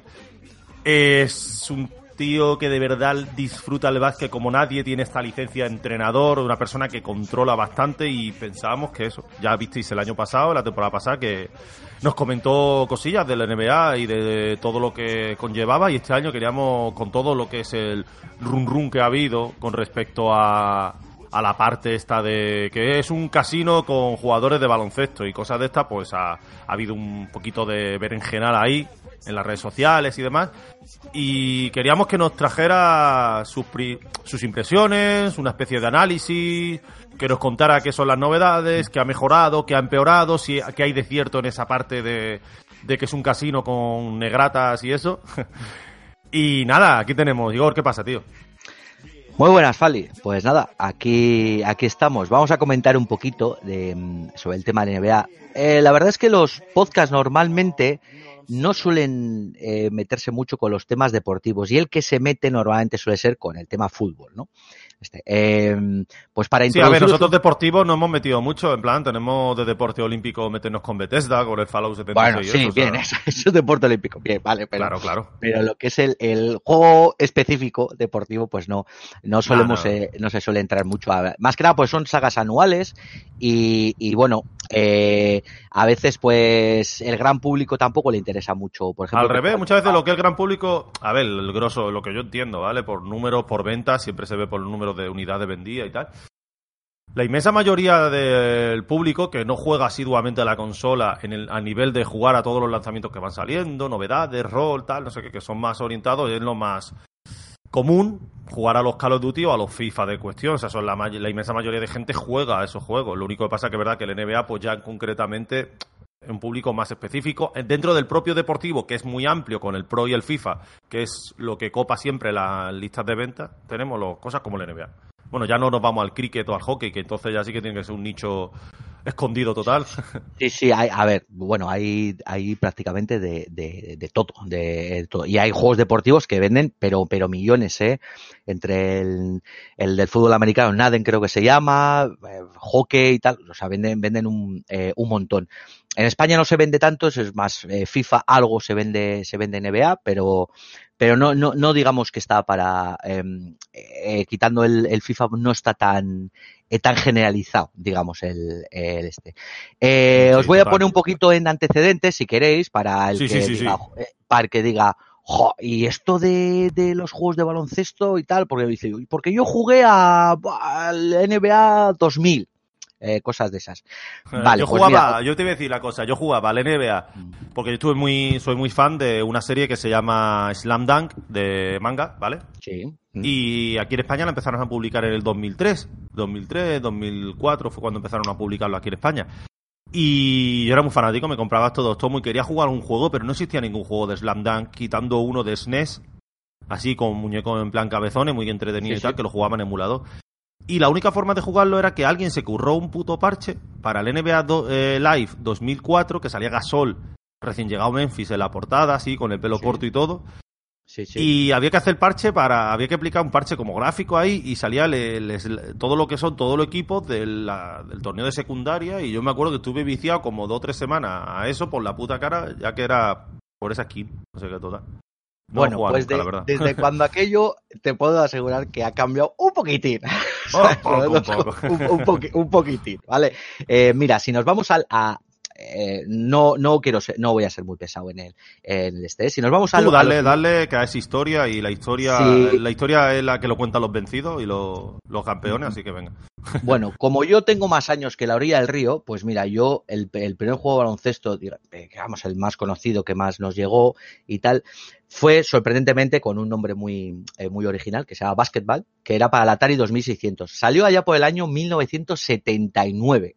A este lo jugué eh, eh, mira, que eran, pues si os acordáis, eran unos palitroques con un balón que era cuadrado. Sí, uno contra uno, además, ¿sabes? Exactamente, uno contra uno, que la canasta era otro palitroque con, con otra raya. Ahí, este, Era buenísimo, era buenísimo. Pues la cuestión es que era un juego entretenido, que, eh, que era intenso, tenías que robar el balón, meter canasta, pues claro, lo, básico, ¿no? Estamos hablando del año 1979, ¿eh? Recuerda, la del este. Yo jugaba cuando era pequeño, que mi primera consola fue la Atari 2600, te estoy hablando del año 89 o 88, no sé, una cosa así. Y me acuerdo que venían un cartucho con muchos juegos. Y era uno de ellos era el de baloncesto, otro de boxeo que se veían desde arriba. Exactamente. Uno de uno que era como un ladrón y un policía un ladrón que corrían por una casa. El Pitfall. Había, uno, había unos cuantos. de, había uno de hockey muy entretenido también. Sí, también el de hockey, sí, le daba. Eran dos para dos y tal, no sé qué. Pues, uno de coche de carrera, uno de disparar desde el suelo con en plan con un cañón a los aviones. exactamente, sí. Había, había, había unos cuantos juegos. El cartucho se tenía un montón de juegos, no, no recuerdo exactamente cuánto. No, pero molaba, molaba. Yo era las tardes la echábamos así, con el mando ese que era un joystick, con un botón. Eh, con un botón, exactamente, sí. Eh, así echaba las tardes y tardes. Tal, sí, sí, sí, sí. Este. Bueno, eh, digamos que este sería el primigenio, ¿no? El primero que salió que, eh, dio base a, luego eh, muchos más juegos. El siguiente que mucha gente sí que recordará y habrá jugado es el, además, el patrio es el Fernando Martín Vázquez, ¿vale? Eh, Fernando Martín fue el primer jugador español que fue a la NBA. y sacó Dynamic Software, sacó un juego con su, con su licencia. Salió para Spectrum y, para Amstrad también, en el año 1987. Eh, este juego también se trataba, ya no tiene nada que ver porque salía un escenario que salía hasta público detrás, con una cancha que era uno eh, para uno. Tú jugabas siempre contra, contra Fernando Martín. Eh, en el modo difícil era complicado ganarle a, Fernando Martín legalmente. Va, a ver, legalmente me refiero.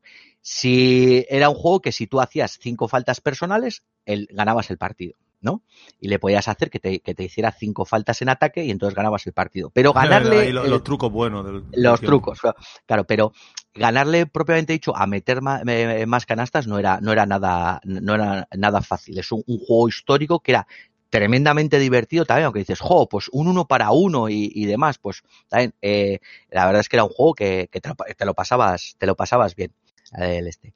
Eh, un poquito ya más, más adelante, adentrándonos en los 90, eh, salieron unos cuantos eh, juegos ya arcade bastante buenos de baloncesto, bastante, siendo arcade, bastante interesante en, su, en sus mecánicas y demás. Uno es Run and Gun, que a mucha gente, bueno, correr y, eh, correr y disparar o correr y tirar, ¿no? Yo inglés ya saben eso. Eh, creado por Konami en el 93. que tenía, Eso es, que tenemos nuestra cámara estará siempre detrás nuestro. ¿Vale? Como si jugaríamos en tercera persona, pero veríamos el campo siempre, todos los jugadores detrás del que del que del que Eso fue una cosilla curiosa de que hubo durante tiempo, ¿te acuerdas también del Super Soccer, de SNES, e que hubo un montón de jueguecillos de deporte, de muchos tipos, que salían con ese tipo de cámara súper incómoda, vamos? Era muy rara. Sí, en un principio te puede parecer bastante incómoda, pero sí que es verdad que te mete bastante en el, en el juego y en los, en, eh, los partidos. Tenía el problema ese que cuando eh, perdías un rebote o, o, te robaban el balón y tal, claro, automáticamente la, la cámara se cambia, eh, cambiaba, ¿no? De, de, digamos que giraba 180 grados. Pero bueno, eh, que se, podía jugar. Y era un juego tremendamente divertido. Podíamos coger en aquel momento a, a los Chicago Bulls, eh, aquello que estaba Jordan, Pippen y, demás, y era un juego bastante espectacular. Eh, en el cual pues se hacían unas entradas muy espectaculares, unas entradas con unos rectificados muy chulos, unos personajes tremendamente grandes en, en, en, pantalla. Ten en cuenta que es recreativa, ¿eh? Y, y, la verdad es que eran, unos partidos muy intensos, con unos finales muy apretados también, y la verdad es que era muy, muy, muy, muy divertido de, eh, mola, mola. De, de jugar. Eh, un poquito, ya un poquito más, más adelante, nos, eh, nos salió Strip Hoop, que eh, hecho por DataEs para Neo Geo, que fue al año siguiente, en el 94. Creo que aquí nos llegó un poquito más Ah, tarde, me parece. Sí, Este- pero ese- eso fue una maravilla. Eso Pero- una maravilla. Eh, vale, es un juego que de simulador de cómo jugar baloncesto no tiene absolutamente nada. ¿sabes? No, no, eso es te iba a decir, puro- no, va por otros derroteros. sí, sí. va por otros lados. Es puro, puro arcade en el cual eh, podemos cargar la energía y, y lanzar un, un triple con la energía cargada que nos va, que, que nos va a entrar sí o sí, si no nos lo taponan. Eh, unos mates de la leche saltando 20 metros que arrastramos a todos por, por un lado, eh, tiramos a todos por, por todos los sitios. Un, un arcade. Además. Eso fue, yo arco- creo que no, una cosa como, como el precursor o la semilla que luego desembocaría en NBA Jam, puede ser. Sí, eh, eh, podemos, diga- eh, podemos eh, decirlo así. Eh, arcade pu- eh, puro y duro. Con unos partidos súper entretenidos. Era un, un 3x3, jugabas 3x3, podías ir eligiendo, obviamente, por, por países. Pues claro, mm, eh, ma- según qué país, pues tenía más tiro, más fuerza o, o lo que o lo que fuera, pues bueno, dependiendo el, el equipo que, que cogeríamos. Juego súper frenético, muy, muy divertido, eso sí, muy, eh, muy arcade en, el, eh, de, en, en, en su manera de jugar. Y que a posteriori, como bien decía Fali, eh, nos vendría NBA Jump de Ah, ese, ese- ese es un clásico, ese me encantaba. Ese es el clásico, el, el NBA Jam, que también un juego muy, muy arcade, que bueno, que podías hacer luego ya jugadores cabezones. Ah, eso era una un maravilla montón. y saltabas tú ahí con ah, Scottie Pippen, Jordan, bla. Exactamente. Y, y reventaba Charles Barkley, ¿dónde está Shaquille O'Neal para reventar todo? Era así, era Es- esos exactamente. tiempos. De la Reebok, la Reebok Pam, la Side Jordan y todo el mundo emocionado con ese juego. Buah, qué guay. Exactamente, ahí a, a mitades de, lo- de los 90, que salió prácticamente en, en, en casi todas las plataformas. Que, Sí, yo lo jugué que primero que- que yo en recreativas, Sí, sí, sí, donde lo vi la primera vez que flipamos y de repente lo anunció, como que alguien lo vimos para... Creo que fue la primera vez que lo vi yo en Mega Drive, la primera consola que lo vi, luego ya en Super Nintendo y tal. Sí, Pero- Mega Drive, Super Nintendo, también salió en Mega CD también, o sea sí, que... esa fue una maravilla. Además, me acuerdo de un colega que lo tenía, nadie se lo... Era el típico juego que todo el mundo quería jugar, pero nadie se quería gastar 6.000 pesetas en comprárselo. Claro, Íbamos a casa de un colega a jugarlo a Eh, muerte. Hostia, qué guay. Eh, exactamente, cuando, cuando íbamos a casa de los amigos a jugar, ¿no? Ahora ya, Eso, ya eso, se ya. nos ha Ahora jugamos online. Y, Ahora jugamos online, ¿no? Pues, pues bueno, cuando aquello, a alguno le puede sonar raro, pero tú quedabas con un colega que no había móviles, que normalmente le tocabas el timbre a su casa, ¿sabes? Ibas y jugabas ahí. Y normalmente, pues te tenías que llevar tu mando, si no había, Claro, pero bueno. aquí en Melilla, ¿sabes cómo se hacía? Porque tú, por ejemplo, querías casa de alguien, ¿no? Y, le, y no había móviles, no había nada. Entonces tú, para ir a la casa, le llamabas al telefonillo. Si no te lo cogían, aquí en Melilla somos unos asquerosos, unos cabrones.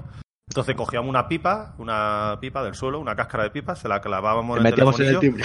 Claro, y se quedaba el timbre sonando hasta que el colega se asomaba por la ventana. ¿Qué? Claro, ¿Qué? hombre, está en casa, abra, ¿quieres joder. jugar? Ábreme, que voy a subir. Tu puta madre, quita la pipa. Y así, siempre, siempre. Y la Bien. madre, en plan, ahora mismo a mí me hace eso, los amigos de, imagínate, los amigos de mi hija, y bajo y los mato. Lo Pero en esos sí. tiempos, no sé, los padres eran más permisivos, o les daba igual, o... Sí, no sé, Mira, era, era igual, un poco, un poco diferente. no mejor Eh, ni peor. Qué, qué tontos son estos niños de hoy en día. Ya está algo así, Pues- y seguimos siéndolo. No, a ver, seguimos siendo los, y hemos sido más tontos que el de ahora. Sí, o, menos- o lo que ¿cómo incluso. era, ¿Cómo era lo que leí, tío? Ah, sí. Dice, menos mal que los tiempos de que yo era adolescente y pequeño no había el internet ni se grababa los vídeos como ahora. Ni había esto que subía a las redes sociales, ni se queda documento gráfico de las gilipolleces que yo he hecho. Afortunadamente. Menos mal. Porque vamos, yo hacía, pues yo lo digo y lo digo a día de hoy me arrepiento, pero en su momento lo hacía en plan sin, porque era algo común y yo a me hacían bullying a mí, yo hacía bullying y eran bu- bullying grave, bullying de hoy día me tendrían porque vamos, de Sí, coger eh. y, en plan, a lo mejor un niño por ahí en el pobre, pues yo estaba en tercero de GB, un segundo GB se meó encima, nosotros same ah, oh, y ya ves el niño Sí. llorando a lágrimas tendís y cuanto más lloraba más same ah, oh, y así todo el rato, Af- o sea, éramos afortunadamente esos tiempos han mejorado y, y ya pues Sí, las sí, cosas sí, están por lo sí, menos sí. más, más- eh, más mirados. Era que éramos unos cabrones, sí, como los de ahora, pues igual más. Sí, lo que pasa es que ahora suben al vídeo rápido rápido ahí con el móvil Eh, a cualquier lado. Exactamente, ese, ese es el problema. Y afortunadamente ahora, ahora no, no es como antes, que nadie, nadie tenía un móvil y una cámara en la, en la mano. Pero bueno, Eh, vale, pues repasando así los, los juegos que, eh, digamos, estos juegos son los más, los más arcades, los que más después de sonar a la, a la gente. Eh, en ese año 1994 na- nace una saga que se llama NBA Live, ¿vale? Eh, lo hace, eh, la hace EA, eh, EA, Sp- EA Sports, eh, se llamaba en, en su momento, creo que sí. Bueno, era, era EA. Eh, Sí, EA, EA, EA Sports. Era en EA ese momento, Sports, me es- parece. me Porque parece yo sí. recuerdo, siempre recordaré la de la canción de FIFA 98 con Blur y Raúl en la portada y me suena a mi EA Sports. Sport, sí. Eso es, vale. Pues eh, la compañía es la misma. Creo no se llama EA Sport. Bueno, si no, si no es así, no recuerdo ahora de, de memoria, pero bueno. Eh, salió para. No, no, no, no, no, no, no, me ha venido el flash. Electronic Arts, no se ponía todavía EA. Las iniciales no se la ponía, era Electronic Arts. Vale, pu- puede ser, sí, sí, sí, puede ser, puede ser, Fali, puede ser que, tenga- eso. puede que, tenga- que- que tengas, que tengas razón. Eh, vale, salió para el Super Nintendo, para, eh, también salió para, para Sega y tenía una perspectiva isométrica en, en 2D. Y es lo que podemos, lo que podemos decir el nacimiento de las, de las sagas, en las cuales ya podíamos jugar partidos, podíamos em, eh, tener competiciones y tal, algo básico, ¿no? Pero, pero, pero bueno, ya digamos que sería lo primero que, fundaría las bases de, de, la, de las propias sagas. En 1906, ya para, eh, para la versión de PlayStation 1, eh, ya se metió la versión 3D. La versión 3D, que con los jugadores en 3D, el campo y tal, que es la que a día de hoy, 2019, pues sigue estando, sigue estando vigente todavía. Eh, pero bueno, esta, saga que continúa hasta, hasta la actualidad, como, como comento la de la DEA, en el año 2017 decide no lanzar, eh, no lanzar, no lanzar el juego- su juego anual. Y diréis, jo, pues cómo EA no saca un juego anual y, y demás. Vale, ante le había comido tanto, tanto el pan la saga 2K que decide decir, no puedo competir con este juego Sí, en fue. absoluto Eso fue sonado. Y- y dice, no voy a sacar este año, voy a esperar otro año más para meterle una, una, una vuelta a la, a la franquicia y, y demás para poder intentar luego eh, competir al año, al año siguiente. ¿Qué ocurre? Que también cuando dejas de hacer, ¿qué pasa? Que el otro también sigue avanzando. eh, ¿no? Eh, 2K sigue avanzando, con lo cual cuando te quieres poner al, al carro, pues ya te, todavía te sigue sacando mucha ventaja, aunque te saque menos, te sigue sacando eh, mucha ventaja. Eh, saga 2K, hablamos de, de ella, el propio juego que, no, que nos viene. Vale, esta saga, su primer juego salió en 1999. Mm. Vale. Parece que, parece, te lo juro que siendo 2K, yo siempre lo recordaba como un poco más. Que empezó a mitad de los 2000 la pelea, ¿sabes? Y mira, del 99, se me sorprendió No, no, no, lo no. dijiste. Es del año 1999 y sale exclusivo para una consola que se llama Sega Dreamcast. Alguno Y la encima recuerda. es eso, que 2K, que es que es gracioso porque el 2K es porque empezaba por el nuevo siglo, entonces eh, tenía que haber salido en el 99-2000 el primero, por lógica, pero claro, no sé por qué en mi cabeza era que era en mitad de los 2000, así que... Eso es, no tiene, no, no tiene, eh, en un principio no tiene numeración, ¿eh? El, el primero se llama simplemente a secas eh, 2K, por, bueno, pues por el año 2000, ¿no? Por el cambio de, de, de siglo. Luego sí que se le va añadiendo 02, 03, tal, no sé qué, eh, del este. Vale, como digo, esa exclusión eh, para Dreamcast, eh, originalmente fue publicada por Sega, eh, bajo, bueno, la etiqueta de 2K Sport y demás. Todos los juegos de la franquicia han sido desarrollados por Visual Concept, ¿no? Hasta, hasta, hasta este último, hasta la, hasta la fecha. Y ese 2K nos, en cuanto yo fui de los, como he dicho algunas veces, fui de los gilipollas que se compró la Dreamcast y entre ellos fue uno por, por este juego, ¿no? Por decir, hostia, que hablaba muy bien de él, decía y Mm. tal, y La de este era pegó- una pedazo de consola, ¿eh? Muy Una- incomprendida, ¿eh? una consola incomprendida que en otro momento podemos hablar de la, de la incomprensión que, Bueno, que- a ver, yo por ejemplo me acuerdo que hubo mucho, a ver, era ilógico, entre comillas, tampoco es respetable, pero ilógico, el pillarse una Saturn, porque la Play era una broma lo que te ofrecía con respecto a Saturn en muchos aspectos. Y casi todos los juegos multi, quitando unos cuantos, casi todos estaban en las dos consolas, es que era, y la Play arrasaba, es que la PlayStation 1 fue una arrase total. Y ahí sí que era un poco, un poco menos entendible el hecho de pillarte una Saturn en vez de una Play, que había gente que la tenía y estaba amargada porque tenía cuatro juegos, como quien dice, ¿no? Sí, sí. Pero, sí. La, pero la Dreamcast era una consola adelantada a su tiempo, en su momento arrasaba. O sea, estamos hablando de una consola que, que no tenía competición, o sea, no tenía competencia en el momento que salió, que no tenía No, competencia. no, era- el gráficamente era el Resident Evil Code Verónica, yo cuando lo vi la Dreamcast dije, pero esto qué mierda es. Bueno, bueno, no, no, no, o sea, no, te- no tiene nada, no tiene nada que ver. Y el, el, eh, Soul Calibur que salió a un juego que Sí, salió desde sí. el principio, tú decías, pero, pero, ¿qué, qué es esto? O sea, Sí, parecía que te había metido lo que, lo que ahora mismo es común en la casa, tener una consola que es una broma gráficamente. Era eso, era la primera vez que un salto generacional gráfico tan alto aparecía en una casa, parecía como que tenías una recreativa en la casa. Y decías, hostia, ¿esto qué es? Eh, eh, exactamente. Lo que pasa que, bueno, pues yo creo que vino adelantada a su época y, bueno, tenía acceso a Internet, fue la primera que tenía, que tenía acceso, bueno, que nos llegó aquí, que tenía acceso a, eh, a Internet, o sea que como máquina era, bueno, la leche. Y sa- salió, sa- sacó muchos juegos buenísimos. Y entre ellos este propio NBA que yo lo, yo lo probé y dije, digo, bueno, yo esto, vamos, pareció una maravilla. Simplemente, ya solamente los gráficos y la forma de, pasó, pasó de verse la, la forma de jugadores arcaicos que van andando como, como chiquito a la calzada, como en el a, a ver jugadores y dice, hostia, si, si botan y hacen dribblings y son más Claro, dinámicos. éramos, era jugar con el protagonista del Silent Hill 1 y se pasar a un jugador a 30 FPS, era curioso. Es, es- es- exactamente, o sea, era, era un salto, era- fue un salto, fue un salto brutal, eh, la verdad.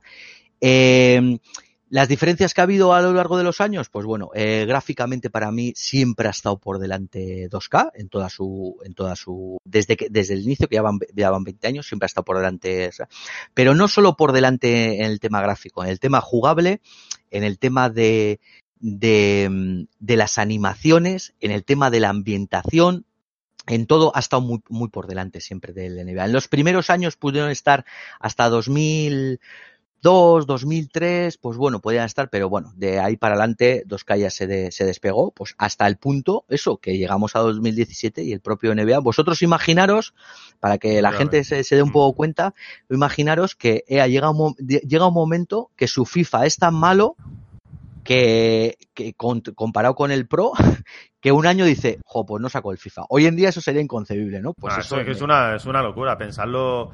A ver, eso en el momento tuvo que ser una. Va, ¿Esto qué es? A todos los fanáticos, por ejemplo, porque habría gente que es fan de.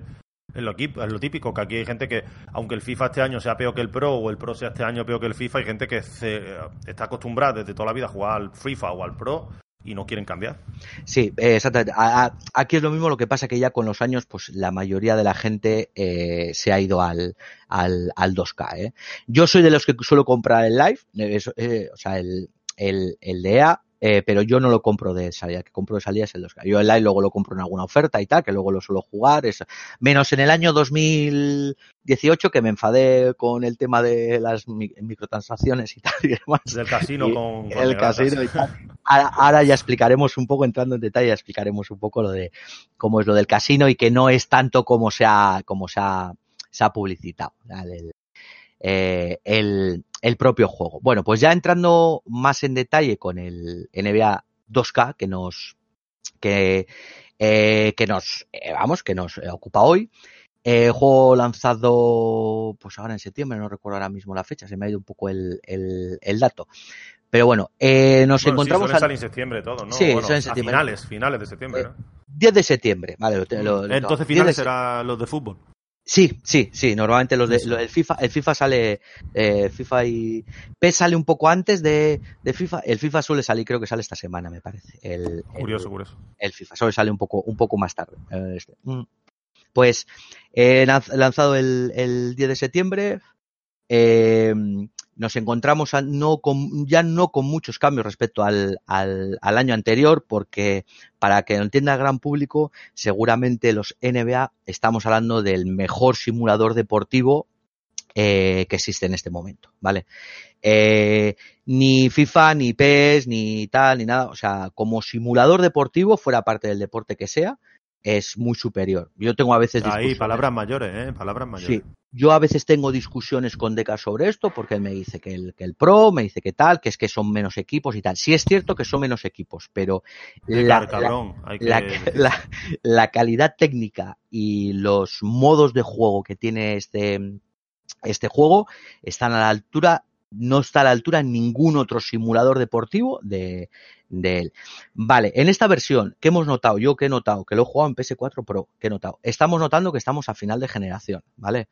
Eh, gráficamente está prácticamente aprovechando todos los recursos de la, consola. A mí ni con God of War me ha silbado tanto la, eh, la, la consola. Gráficamente es una mm, maravilla tremenda. Los gestos de los jugadores. Eso, eso, el- eso, el- eso yo creo que es una, una tónica, antes de un inciso rápido, Sí.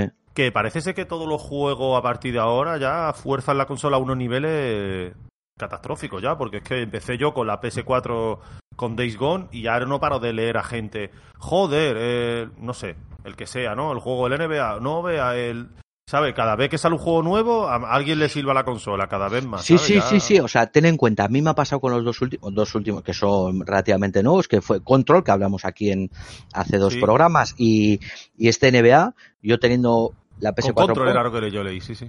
Sí, con control, a mí con control me ha pasado y con este también. Ha empezado a silbar la consola. A ver, y yo os digo, yo vivo en Bilbao. No, yo no tengo temperaturas de 45 grados cuando juego a la, a la consola. Más que nada además porque también juego de noche y como máximo me puedo encontrar 22 grados, ¿vale? O sea que no es para que si se diga, joder, estoy jugando al mediodía en Melilla o en, o en No, no, no, Sevilla. yo en plan, yo pensaba eso, digo, el calor, pero no, luego es que la consola ya silba. Mira, a Cicer le pasa lo mismo en Barcelona.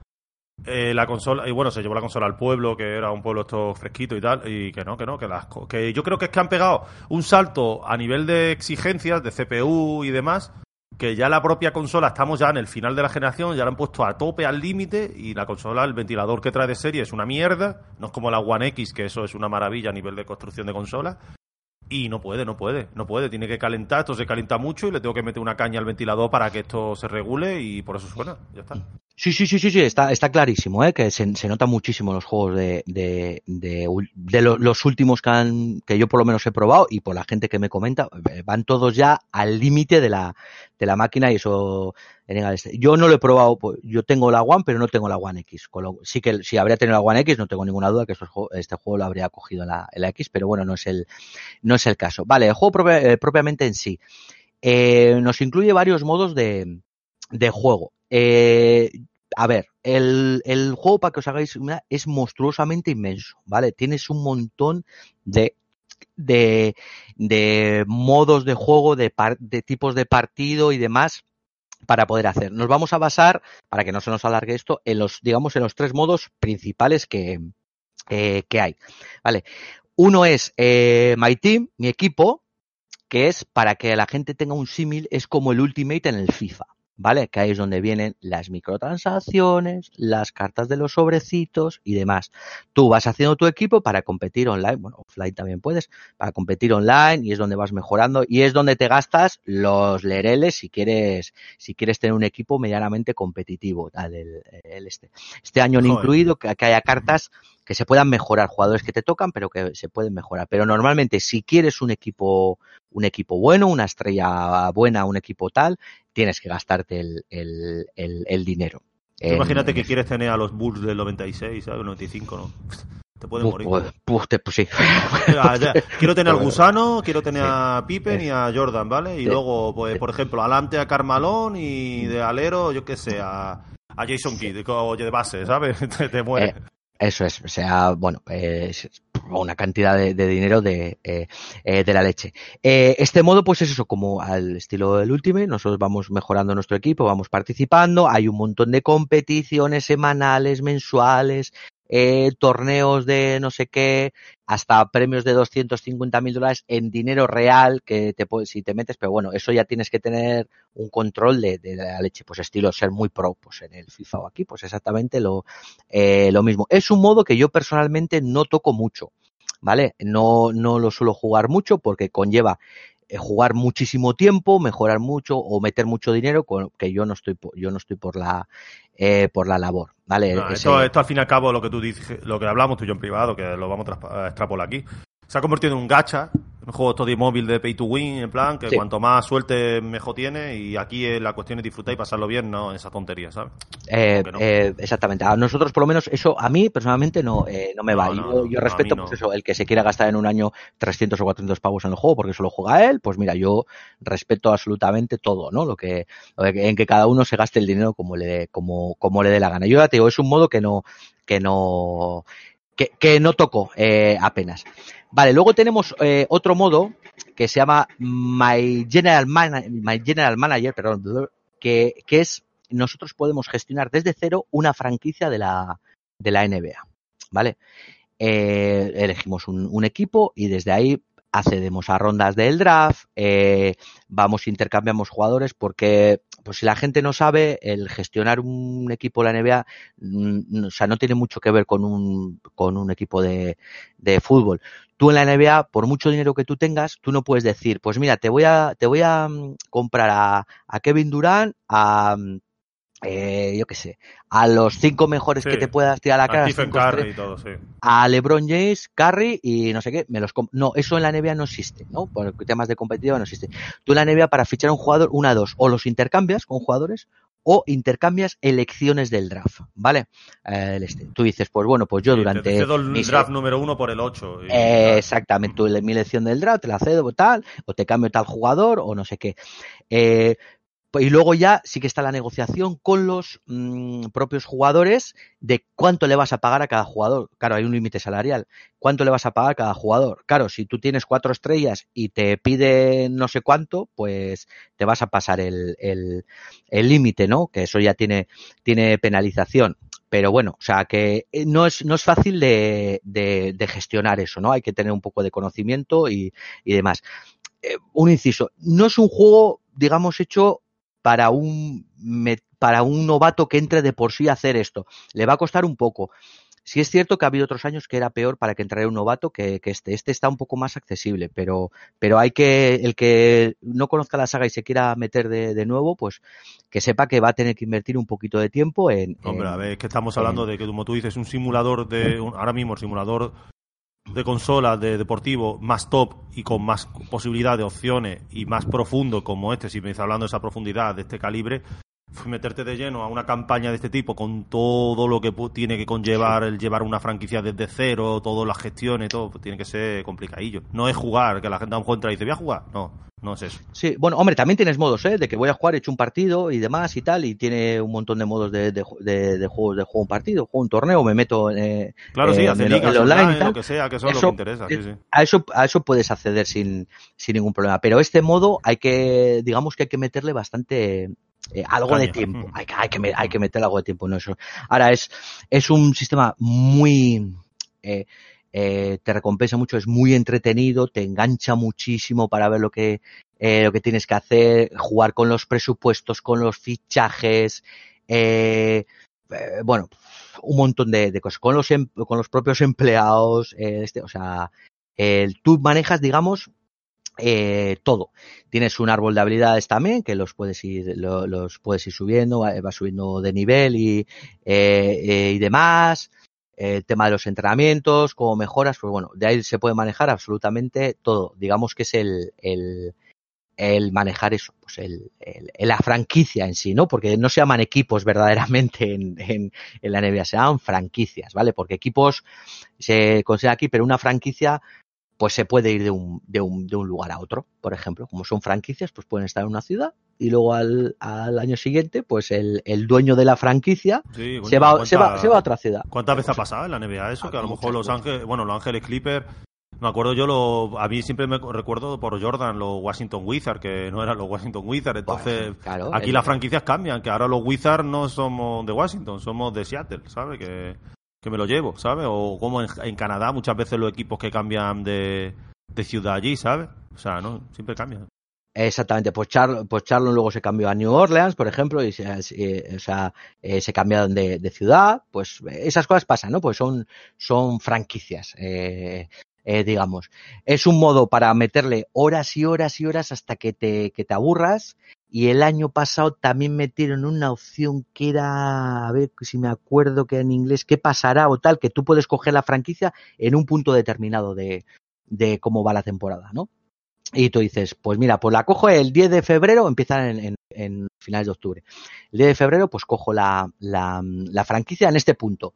Y la cambio y hago los cambios que me crea mi manera y luego pues voy evolucionando con ella, ¿no? Eso también te deja la, la, eh, la opción. Eh, novedad este año, una de las novedades. Han incluido los 12 equipos de la WNBA, ¿vale? De la, de la Liga Femenina. Ah, por fin, por fin. En el NBA. Eh, se ha ya, criticado. tocaba. Esto es una tontería tocaba. que podrían haber hecho hace años, ¿eh? Sí, y tocaba porque encima y ya aquí en live- el fútbol, en los dos, ¿eh? O sea, no me jodas. Sí, y el, el live, el, el de el live ya lo había hecho el año anterior, ¿eh? el meter los, eh, las jugadoras y, eh, y demás. Que bueno, porque al final son lo mismo. Eso ha crecido con un montón de, le ha hecho crecer con un montón de movimientos nuevos, eh, gestos nuevos de la, de, de los personajes femeninos y, eh, y demás. Pues ha metido un añadido más que han metido, que han metido eso. Y por último os quiero hablar un poquito de el último modo que para mí es el que más me gusta y el que más juego muchísimo, que es mi carrera. Vale. Mi carrera, nosotros empezamos con un- telita, telita la de cosas que tiene. esto, bueno, eh, mi carrera es monstruoso, ¿vale? Es un, es un monstruoso de todas las cosas que tiene, ¿no? Eh, en mi carrera nosotros nos creamos un personaje, eh, podemos poner el nombre que quiera, en el cual le damos una, unas, eh, unas habilidades, bien sea en altura, bien sea en peso, bien sea en habilidades de tiro, escogemos la posición, si bien somos un base, un alero, un pivot, un escolta, pues eh, si tenemos más altura, pues tendremos Esto menos es lo de la parte de los actores, ¿no? Mm, Exactamente, eso es, sí. era parte de los actores, La, la novela, la novela. Eso es la telenovela más o menos Hostia, eh, dir- dirigida.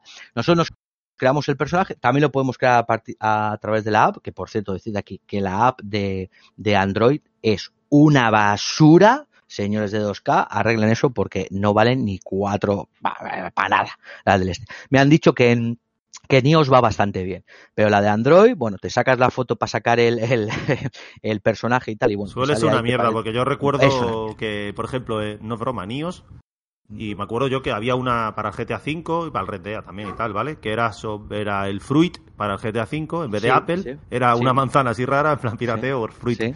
Y va muy bien en iPhone y en iPad, que yo lo usaba para el GTA V, pero la del Red Dead, por ejemplo, es maravillosa y sé que se ha tenido problema en Android, pero en iOS no. Muchas veces El- parece que ah. lo hacen para ello y para el otro le da igual. Pues no lo sé, pero, pero la verdad es que la aplicación, era- a ver, te da cositas eh, la aplicación. Pues si juegas, por ejemplo, a My Team, pues te va dando alguna cartita, te va dando alguna cosita, si vas entrando todos los días y tal. Pero el tema de, de hacer el personaje, yo lo dejé por imposible porque no me pude hacer el personaje a través de la aplicación. Lo que pasa que, bueno, me la bajé porque dije, ya que voy a venir aquí a Gruga a hablar de ello, pues dijo, vamos a probar todo lo que, todo lo que hay. Pero ya te digo, lo, lo dejé por eso. Vale, este modo, nosotros nos creamos el personaje, eh, elegimos qué posición queremos jugar, qué altura queremos tener y tal.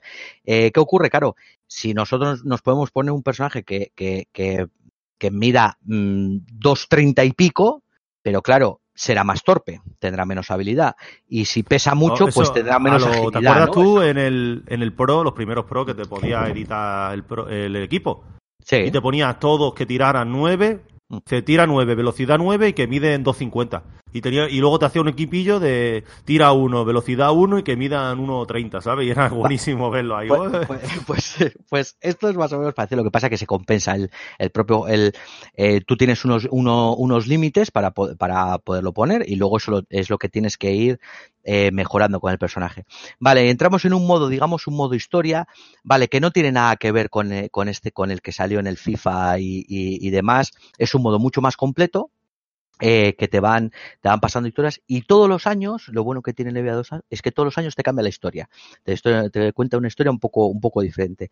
Este año somos un, un jugador de, de, de último curso de la universidad, en el cual, pues, un compañero nuestro, nosotros somos el, el- el capitán, digamos, de, del equipo, y un, un compañero nuestro se lesiona y le echan de, le quitan de la beca de la universidad y bueno, pues eso él se enfada con el entrenador para que le pidan la beca y demás y de ahí pues eh, luego se va desarrollando toda la toda la historia, porque no sé si sabéis que es lo jodido de, del mundo este del baloncesto americano, que a ti te da una beca para si juegas en en la universidad eres muy bueno jugando, a ti te da una beca, te lo pagan absolutamente todo para estudiar, pero si te lesionas, te quitan la beca.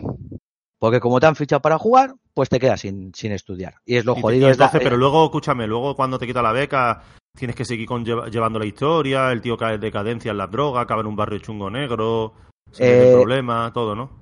Bueno, eh, lo que pasa que, el que el al que le pasa es al compañero tuyo, ¿no? Pero bueno, sigue, sigue la historia. A ver, si lo dices por el tema de ir escogiendo, sí que tienes en algunos momentos para poder escoger la, la opción. Eso ¿Qué es. ocurre? Que no, no, no afecta en exceso a la, a la historia. Porque claro, si no habría que hacer una historia, yo creo que mu- eh, muy grande y claro, más o menos se va, eh, está todo hilado, ¿no? O sea, va todo, te lleva, te lleva más o menos de, eh, de la mano. Porque no podría ser, por ejemplo, que yo qué sé, pues luego te ficha un equipo que tú estés metiendo 25 puntos y que no te saquen, por ejemplo, ¿no? Pues claro, eso no sería lógico, ¿no? Porque la historia va llevando un, un, un ritmo al este. La historia dura, yo qué sé, durará como seis horas, mm, cinco, seis horas, siete pueden ser, pues son una sucesión de partidos y demás. Y luego ya nos sueltan a, digamos, al modo libre, ¿no? Que tú estás con tu personaje, tú sigues jugando en tu competición, en tu equipo, el equipo que te haya fichado, que luego puedes ir negociando los, em, eh, a qué equipo te vas, si te quieres ir, te quieres quedar, qué rol, qué rol mantienes en el, en el equipo y te sueltan a mi barrio, ¿no? Lo de mi barrio, que se ha sabido mucho por ahí, que en mi barrio hay de todo, o sea, de todo. Ahí es donde puedes jugar online, dos para dos, tres para tres, para cinco, puedes cortarte el pelo, comprar zapatillas, ir al gimnasio, eh, tal. o sea, ahí es donde está, digamos, es toda la sala donde están todos los jugadores de... de... Mola. Eso no es pagando, ¿no?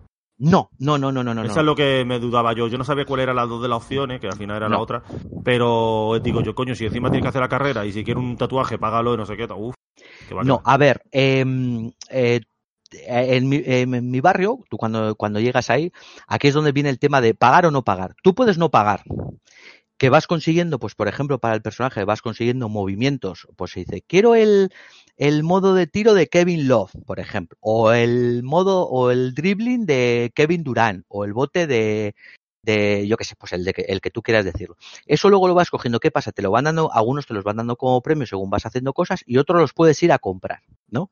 Claro, eso ya es moneditas, lereles. Y se pagan con la moneda virtual del, del juego, con la VC, Virtual. Oh, qué asco. Claro, ¿qué pasa? Que o juegas muchísimo o cuesta bastante conseguir ciertas cosas. Algunas cosas que tienes gratis, pues yo qué sé, pues te dan algún tatuaje, algún corte de pelo, tal, no sé qué, pues, pero si no, luego tienes que ir, tienes que ir pagando, tal. La famosa imagen que se ha visto del casino ahí y tal, que yo creo que es que mucha gente es porque no ha jugado al, al juego. En el año pasado, el año pasado ya existía. Ah, Tú había un casino, pero no apostabas. Tú solamente ibas, eh, tirabas una tirabas una, una, una ruleta y te daban un premio este. Eh, con lo cual, no estás apostando eh, ahí propiamente dicho, estás recogiendo un, estás recogiendo un premio. ¿Que está mal? Que digamos que el, el truco de marketing les ha salido como el culo. Sí, eso, eso es verdad. Pero bueno. Eh, ¿Que hay que pagar para mejorar el personaje? Sí. La gente paga mucha pasta y para entrar a los partidos online y, y- y demás hay que, hay que pagar bastantes, bastantes monedas. Las puedes ir, ya te digo, las puedes ir ganando jugando, pero cuesta muchísimos partidos y eh, muchísimos, muchísimo tiempo el, conse- el, el- el conseguir ganando, porque nuestro propio personaje, A farmear, como se dice. eso es, a farmear. Tú, nuestro propio personaje, según el contrato que tenga, pues va ganando cierto dinero cada partido. Si tenemos mejor contrato, ganaremos más, monedas. Si vamos haciendo las cosas eh, me- mejor, porque nos dan un montón de estadísticas, esas estadísticas nos dan dinero. Más aparte el sueldo por el, por el partido. Pues eso se nos va sumando a las monedas. Con eso podemos ir mejorando el, nuestro personaje o comprarnos un tatuaje o unas zapatillas o, o- o lo que, o lo que queramos. Eso pues lleva una progresión, eh, eh, eh, digamos lenta si quieres, si quieres acceder a lo más top del, del jugar, del jugar online, que también puedes ir de pardillo, eh, a jugar online, porque hay eh, gente que que también, que también juega así. El modo este es súper entretenido, porque tú vas viendo cómo tu personaje evoluciona, de que como eres un paquete de la leche, eh, luego, luego mejoras mucho, ya te van fichando, cambian tu rol en el equipo, ves cómo evoluciona, o sea que la verdad es que es muy divertido, es el modo que, que más, más chulo eh, tiene sin, sin duda y cada año lo, lo, lo, van, lo van cambiando, la, la verdad.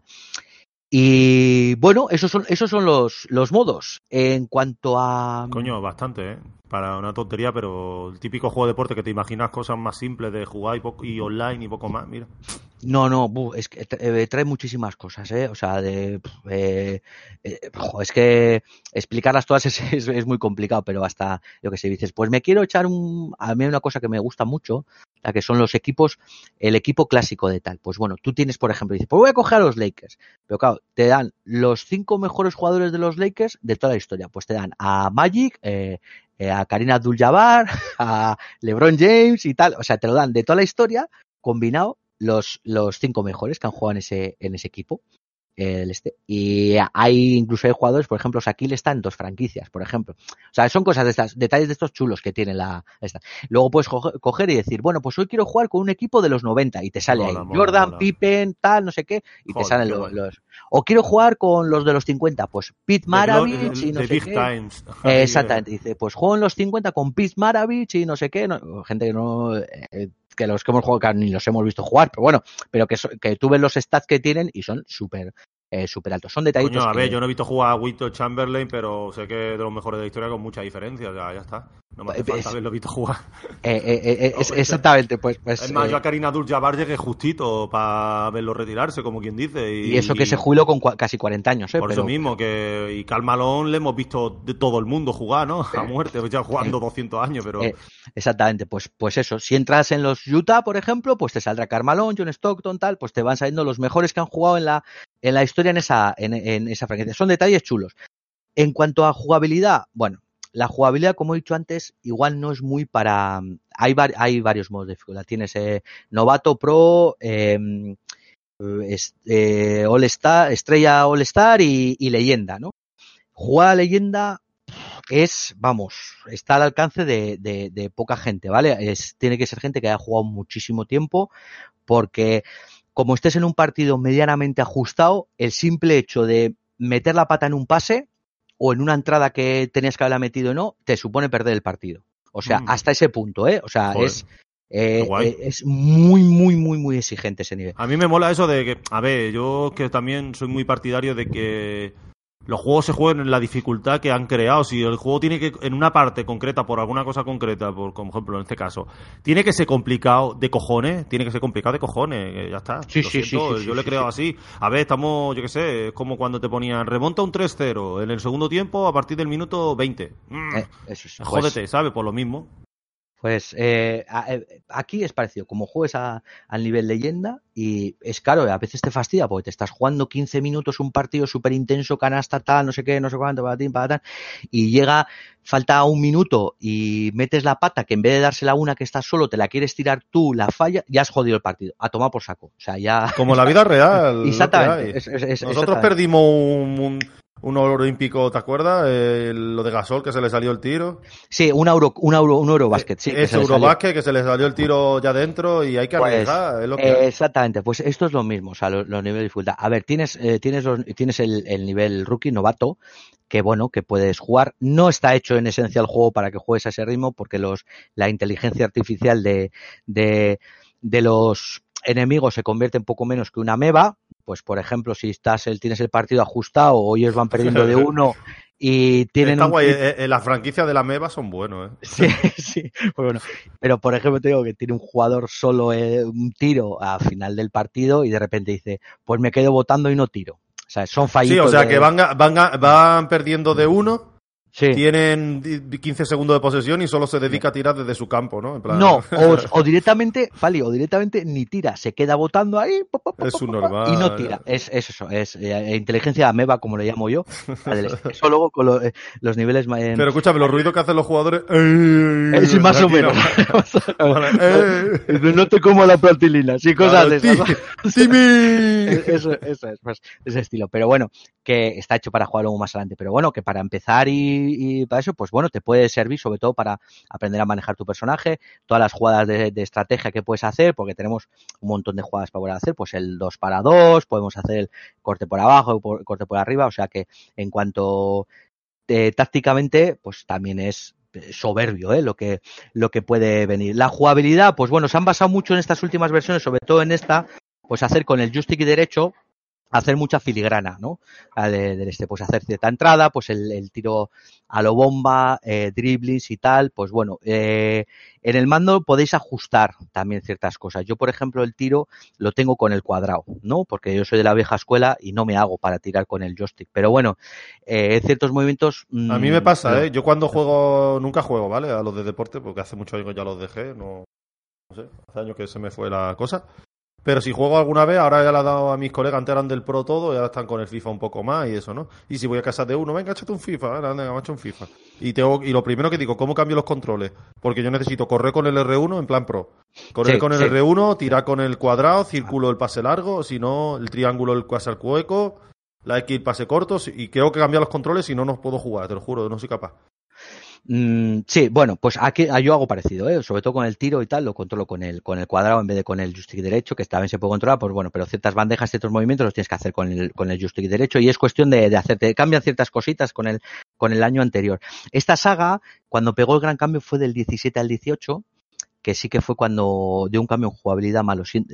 Eh, probó hacer un, cambio, no, no probó hacer, vamos a ver, que las acciones no, no estarían tan, tan predefinidas, por ejemplo, al hacer, un, un, un, dribbling con una entrada que no estaría tan predefinido y ahora son más variables, digamos, ¿no? Depende cómo te esté defendiendo la otra persona, lo cansado que estés, tal, pues haces de una forma, de otra, o dependiendo las, las, las, eh, las habilidades que tú tengas con ese personaje, pues si tienes más en entrada. Ahí, por ejemplo, tú lo viste en el Pro o en el FIFA. ¿Tú juegas un FIFA de hace cinco años?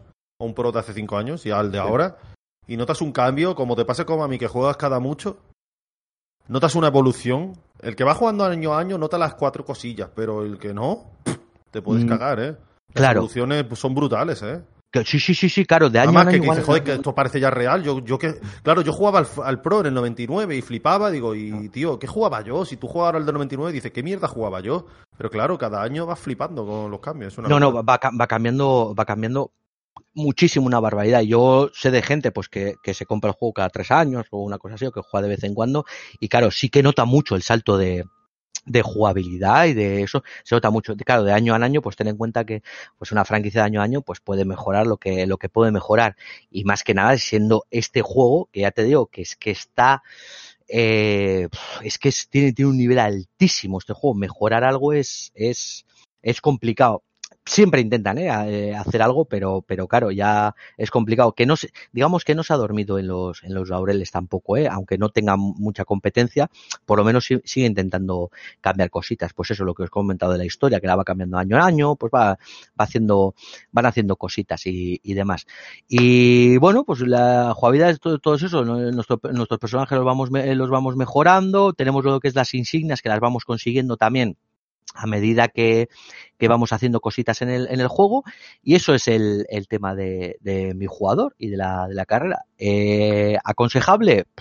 eh, si os gusta el baloncesto, obviamente os lo habréis comprado. No, no, no, tengo ninguna duda si os gusta el baloncesto. Si os gusta el baloncesto un poco y estáis un poco cansados de, del FIFA y del Pro, pues darle un tiento. No os digo que os compréis el 20, eh, compraos el 19, que está ahora por que lo compráis por 15 o 20 euros. Que, es que es eso, es que cuando pasa de un año a otro te pega un bajón o te lo regalan. Incluso yo recuerdo que estuvieron un par de años en junio, final de temporada, te regalaban el, el NBA de turno o el, ¿sabes? Sí, el te NBA 2K16 o el 17 te lo regalaban en el Plus y tal, o en el Gold. O sea que. Sí, también, pero también es eso porque como la, la temporada también acaba en, en mayo, en junio y tal, ya cuando se acaba la temporada muchos eventos los quitan y tal, que suelen aparecer en el online y claro, pues mucha gente dice, bueno, pues que la gente que lo, que lo, que lo juegue. Pero que, que el que no, no esté muy metido se puede comprar el anterior y lo va a disfrutar muchísimo. Porque Además, que se actualizan, escúchame, que se actualizan con parche, que seguro que tiene la plantilla total. Aunque el juego haya pasado de un año a otro, las plantillas están hiperactualizadas conforme entra la temporada. En el Pro, por ejemplo, siempre sale una opción file o en el FIFA y te actualizan en un momento las plantillas, o sea que no. Pues mira, pues sí, eso desconozco, pero, pero bueno, un juego que también hemos hablado bien, pero pesa muchísimo, creo que la primera descarga sí me, me ocupó 80 y, 81 gigas y son, son juegos que al final de temporada, claro, es, es lo que dice Fali, se van actualizando toda la semana, se va actualizando, pues hay fichajes, cambios y tal, no sé qué, se va actualizando y siempre te acaba pesando cuando termina la temporada, pues ciento y pico gigas del, del, este. O sea, que darle espacio si, si queréis. No, no, aquí cada día los juegos, hacen que sople más la consola y piden más, ¿sabes? Y, y, piden más, pero bueno, eso ya sería otro debate que tenemos también por ahí, de cuánto ocupan. Demasiado, es demasiado, demasiado y demás. Y no sé, y Fali, si me quieres preguntar alguna cosita de, del, del, juego, pues. No, porque van, van interviniendo y todas las dudas que yo tenía eran esas y me hace gracia. ¿Qué puede hacer LeBron James o Idris Ebda en la modo historia? Si al final te los quilas y eso, te entras con ellos en la cama y eso nada más es la única duda que tengo. Es que este año no he llegado hasta ahí, Fali. Joder, Pero a mí lo que no me importa. Si le puedes ver cimbrela a LeBron y poco más, ya está. Me, alguno te hace ojitos, pero no, pero no lo sé. No, a ver, hay cosas que están, pues ejemplo, con los jugadores clásicos y tal, están súper, súper bien caracterizados, ¿no? De, este, pues por ejemplo, si tú coges al, al no es lo mismo el Shaquille de los 90, que era muy fuerte, muy rápido y tal, pero si coges, por ejemplo, el de los Lakers, que es del año, de los años 2000 y mm, tal. Eso mola, eso mola. Claro, ya, por ejemplo, no es tan, eh, o sea, no es tan rápido, pero sí que ya tira algo mejor, eh, ¿sabes? Pues tiene esas cosas, esos detalles. el, Shaquille del 95-96 era un puto oso, eso era una, eso era imparable. Claro, era, claro, pues, y, y, claro, esas cosas, esos detalles chulos, guapos que tiene, pues son así. Hay ciertos jugadores, todavía no, no, no le podido dar mucho. Hay ciertos jugadores que son imparables, o sea, pero, pero, o sea, imparables en plan Stephen Curry y tal, como te la tenga que meter la va a meter, o sea, del este, o estás muy, muy, muy encima, o, te la va a meter. Eso es real, el colega tiene un porcentaje altísimo de. Pero si le tengo Jordan, Jordan de los noventa y pico, si te sale en plan leyenda la estrella, ¿qué va a hacer? ¿Lo va a parar? ¿Quién va para eso? Eso es, claro, pues ahí está. Él, y eh, si le tengo que pegar un poquito de tirón de orejas y tales por el, por el tema, hay ciertos fallos todavía en la IA que, que pasan ciertos engaños que te hacen de decir, coño, ¿cómo puedo fallar este tiro a dos metros para que no pueda ganar el puto partido? Esas cosas que te, que te engañan, que no te engañan por habilidad, que te engañan por robarte. Eh, los fallos en la IA y tal se suelen ir corrigiendo con el, eh, con el tiempo. No son muy, muy, eh, o sea, no son muy importantes, pero bueno, pero están ahí, hay que, hay que decirlos. Los notará más el, la persona que juega habitualmente todos los años y, y, está con ello que no el que juega de vez en cuando, obviamente. Pero bueno, pero en general juego buenísimo, mejor simulador, que esto me va a conllevar problemas, mejor simulador deportivo, en mi opinión, que, que hay, y yo solo juego alguno, alguno que otro y muy recomendable para jugar, ya digo, y si os queréis acercar a eso, pues compraos el 19 del año pasado, que está muy bien también, y, y podéis jugar con podéis jugar con ello. Si os podéis gastar dinero o no, lo que, lo que queráis, mm, lo que queráis. os, lo deja a vuestra, a vuestra elección. No, pues bueno, entonces tu opinión, bueno, vamos a darle una notilla, anda, venga. Jo, mmm, eh, le voy a dar una Nuca-Cola bien fresquita. No le voy a dar el grupo Nuca-Cola porque siempre tiene esos fallitos y a mí lo del pay to win, el pagar por ganar, no me acaba de convencer del, del todo. Yo entiendo que es una moda y que está así, pero bueno, le vamos a dejar ahí en el segundo, en el segundo escalón de, de, de grandeza, digamos. Pues ya está. Perfecto, perfecto. Pues nada, ya está. Con esto yo creo que terminamos todo lo que había que decir del NBA. Hemos traído aquí al experto. Ahora se va haciendo unos dribbling, metiendo el balón entre las piernas y eso, que en breve tiene que ir a, a jugar otro juego de Pay to Win, al de conducir trenes. también, también. al, al Densha de Go, que le encanta a nuestro querido Luis. y nada, eso que ahora lo que vamos a hacer es continuar directamente, vamos a saltar con esto, ya que el programa hoy ya sabéis que viene cargadito. Vamos a saltar con el análisis de el juego. Este juego tan maravilloso que hemos disfrutado desde pequeño, para mí es una puta joya, para mí a nivel personal y a nivel no personal. Es uno de los grandes de siempre. Es una obra maestra en cuanto a no solo a gameplay, sino al mapeado. Es uno de los primeros juegos que sentó un mapa totalmente perfecto, bien enlazado, bien estructurado, no falla. Es que es una locura lo fresco que se mantiene a día de hoy. Han hecho un remake perfecto de este Zelda, Zelda Link's Awakening. Y nada, vamos de cara con el análisis de Zelda.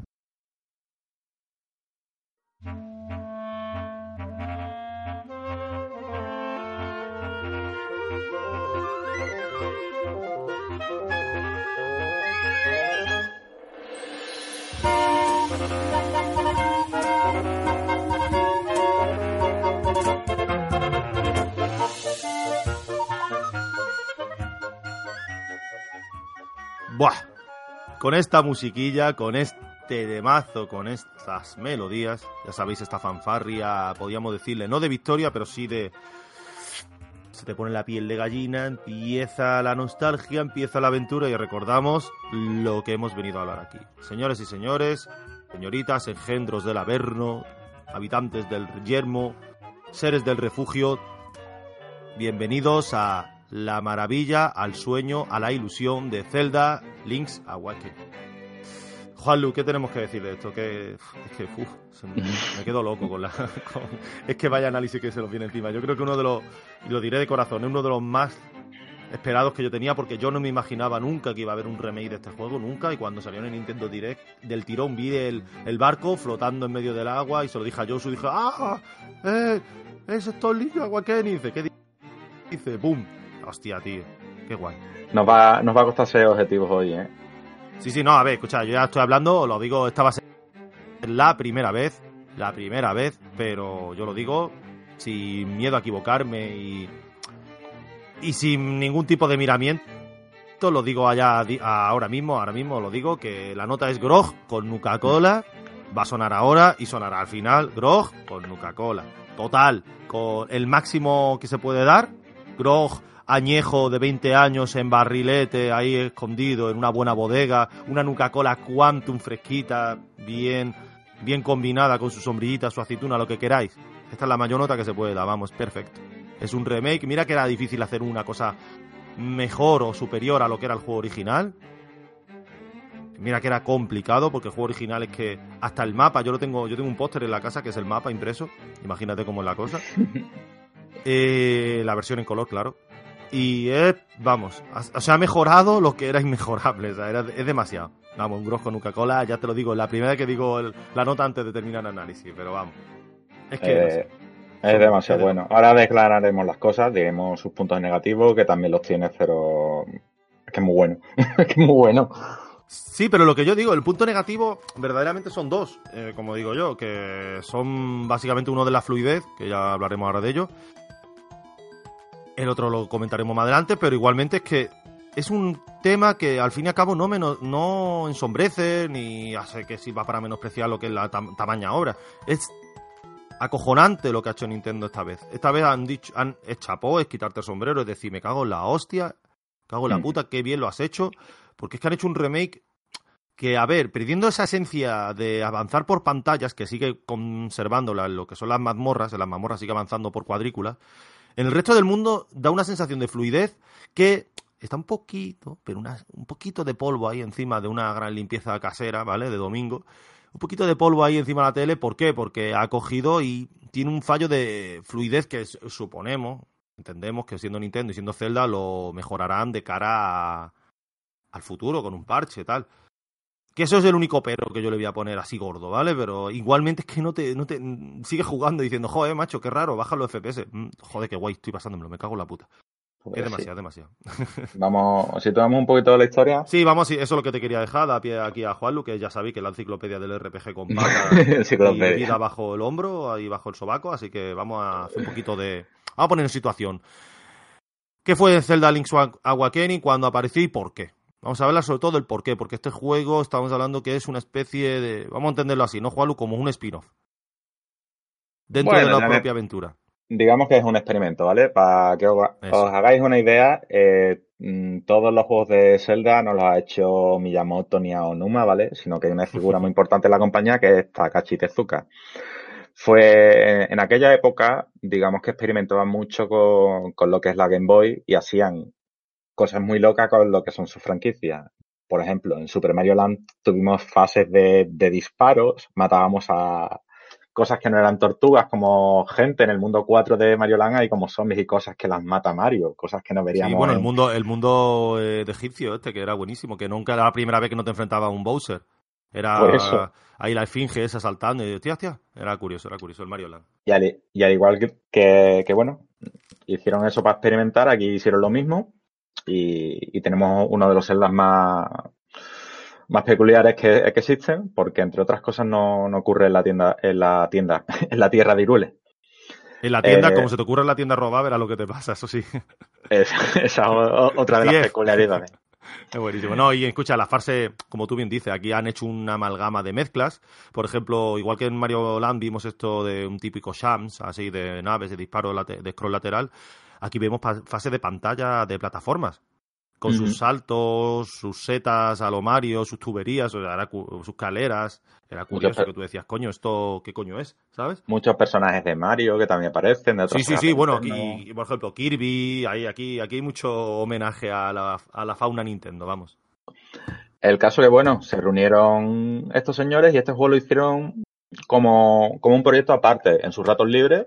Y, y bueno, llegó un día que, que Nintendo dio el visto bueno y, y se lanzó el juego en la consola. Eh, una de las, para mí, de las cualidades que tiene es que está muy inspirado en Twi- Twin Peaks, dicho por ello, que fue una serie que pegó mucho el pelotazo por la época y que en lo personal lo amo y se nota por, por todo lo que es el tema de, Sí, de la ilusión. el mundo onírico, de si estamos viendo un sueño, quién es el soñador, o, o si somos nosotros los que sueñan, o es el soñador el que sueña con nosotros. Todos esos temas se van a tocar, ¿vale? Que son temas recurrentes en Twin Peaks.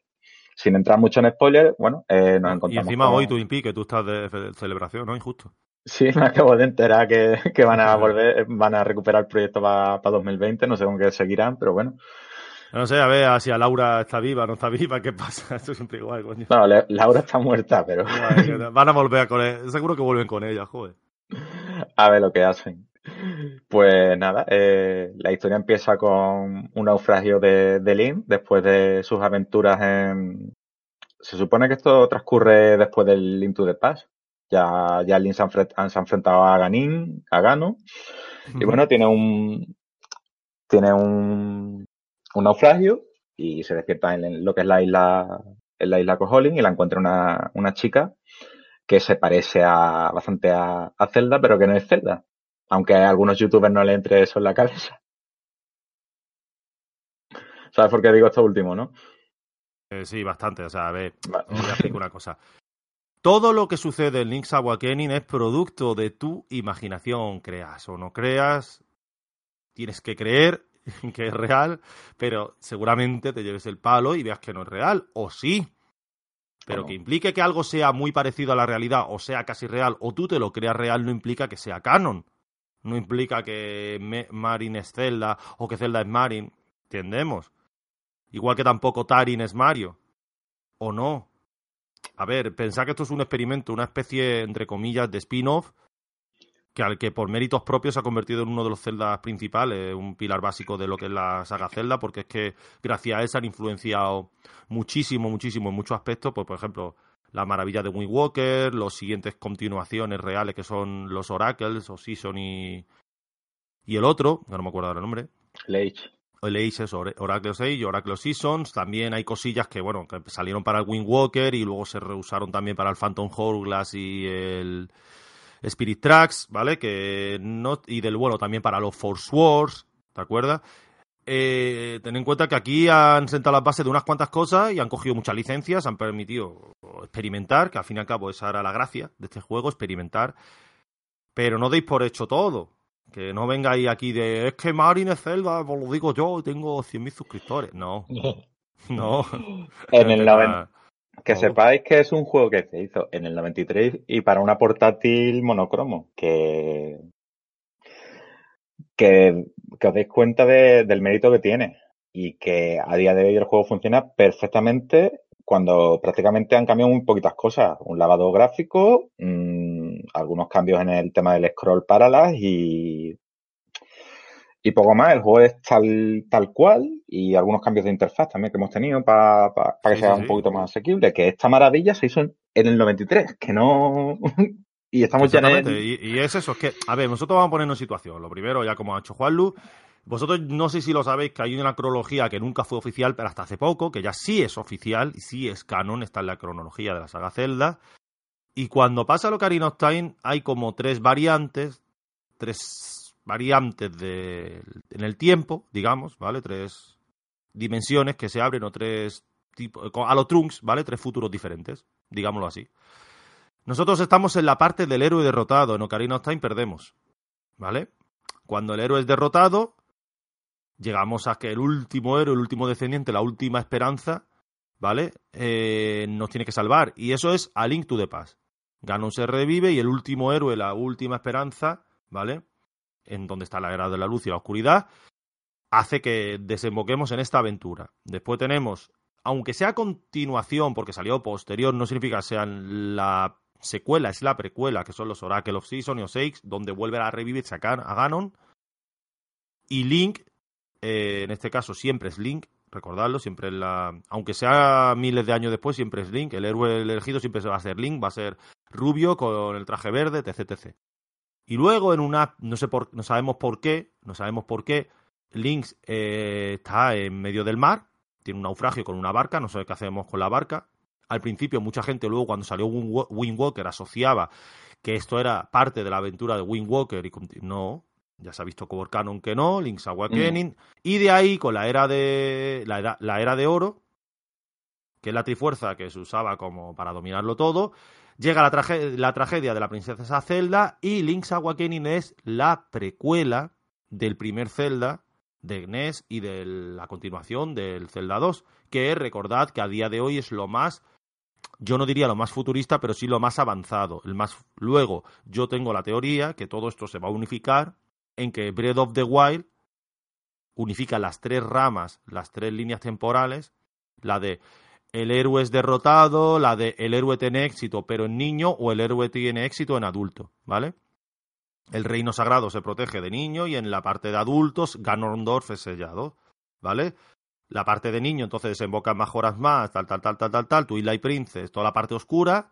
El niño es adulto, Ganon es revivido después de haberlo sellado, Irul es sellado inundado y venimos con Wind Walker, Phantom Hourglass, Spirit, eh, Spirit Tracks, ¿vale? Y todo eso yo pienso que toda la parte esta se desembocará unificándose de nuevo en una línea sola temporal, como fue en su momento desde Skyward Sword, Miniska, Force Sword y todo esto, y hasta Ocarina of Time y volverá a unificarse para ser Breath of the Wild, ¿vale? Es lo que yo pienso. Pero bueno, La esa es mi teoría.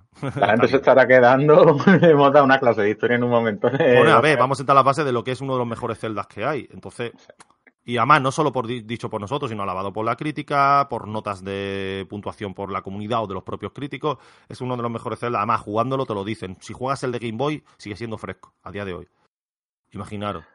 Pues Entonces, nada, pues ya. Vamos de lleno con lo que es el remake. vamos un poquito con los gráficos.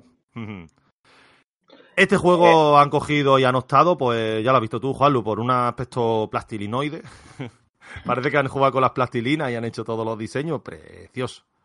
Precioso, no sé. Eh, Es precioso. A mí es incluso más bonito una vez que lo tienes delante que como Sí. se veía en los trailers, ¿eh? Sí, sí. ah. A ver, el efecto del agua, tío, es una locura. Buah. Sí, la verdad es que sí. Y en, en general todo. Lo que pasa ha sido un poco. Al principio a todo el mundo no estaba de acuerdo porque decía que era un juego muy oscuro para tener un- unos gráficos tan, tan cálidos, tan, tan como de niños, pero bueno, en su momento también se hizo esa crítica del Wind Walker y, y mira lo que pasó luego. Yo en lo personal y tras ver el resultado final, el, el apartado gráfico es, es muy tocho, muy tocho, más de lo que parece en un principio. De hecho, a raíz de eso creo que vienen las ralentizaciones puntuales que tiene el juego, sobre todo Sí, han metido unos shaders. Yo lo que he visto que ha sido un, han, han abusado de muchos shaders de, y muchos efectos de iluminación, los shaders de los, los propios gráficos del agua, que han sido excesi- excesivamente tallados.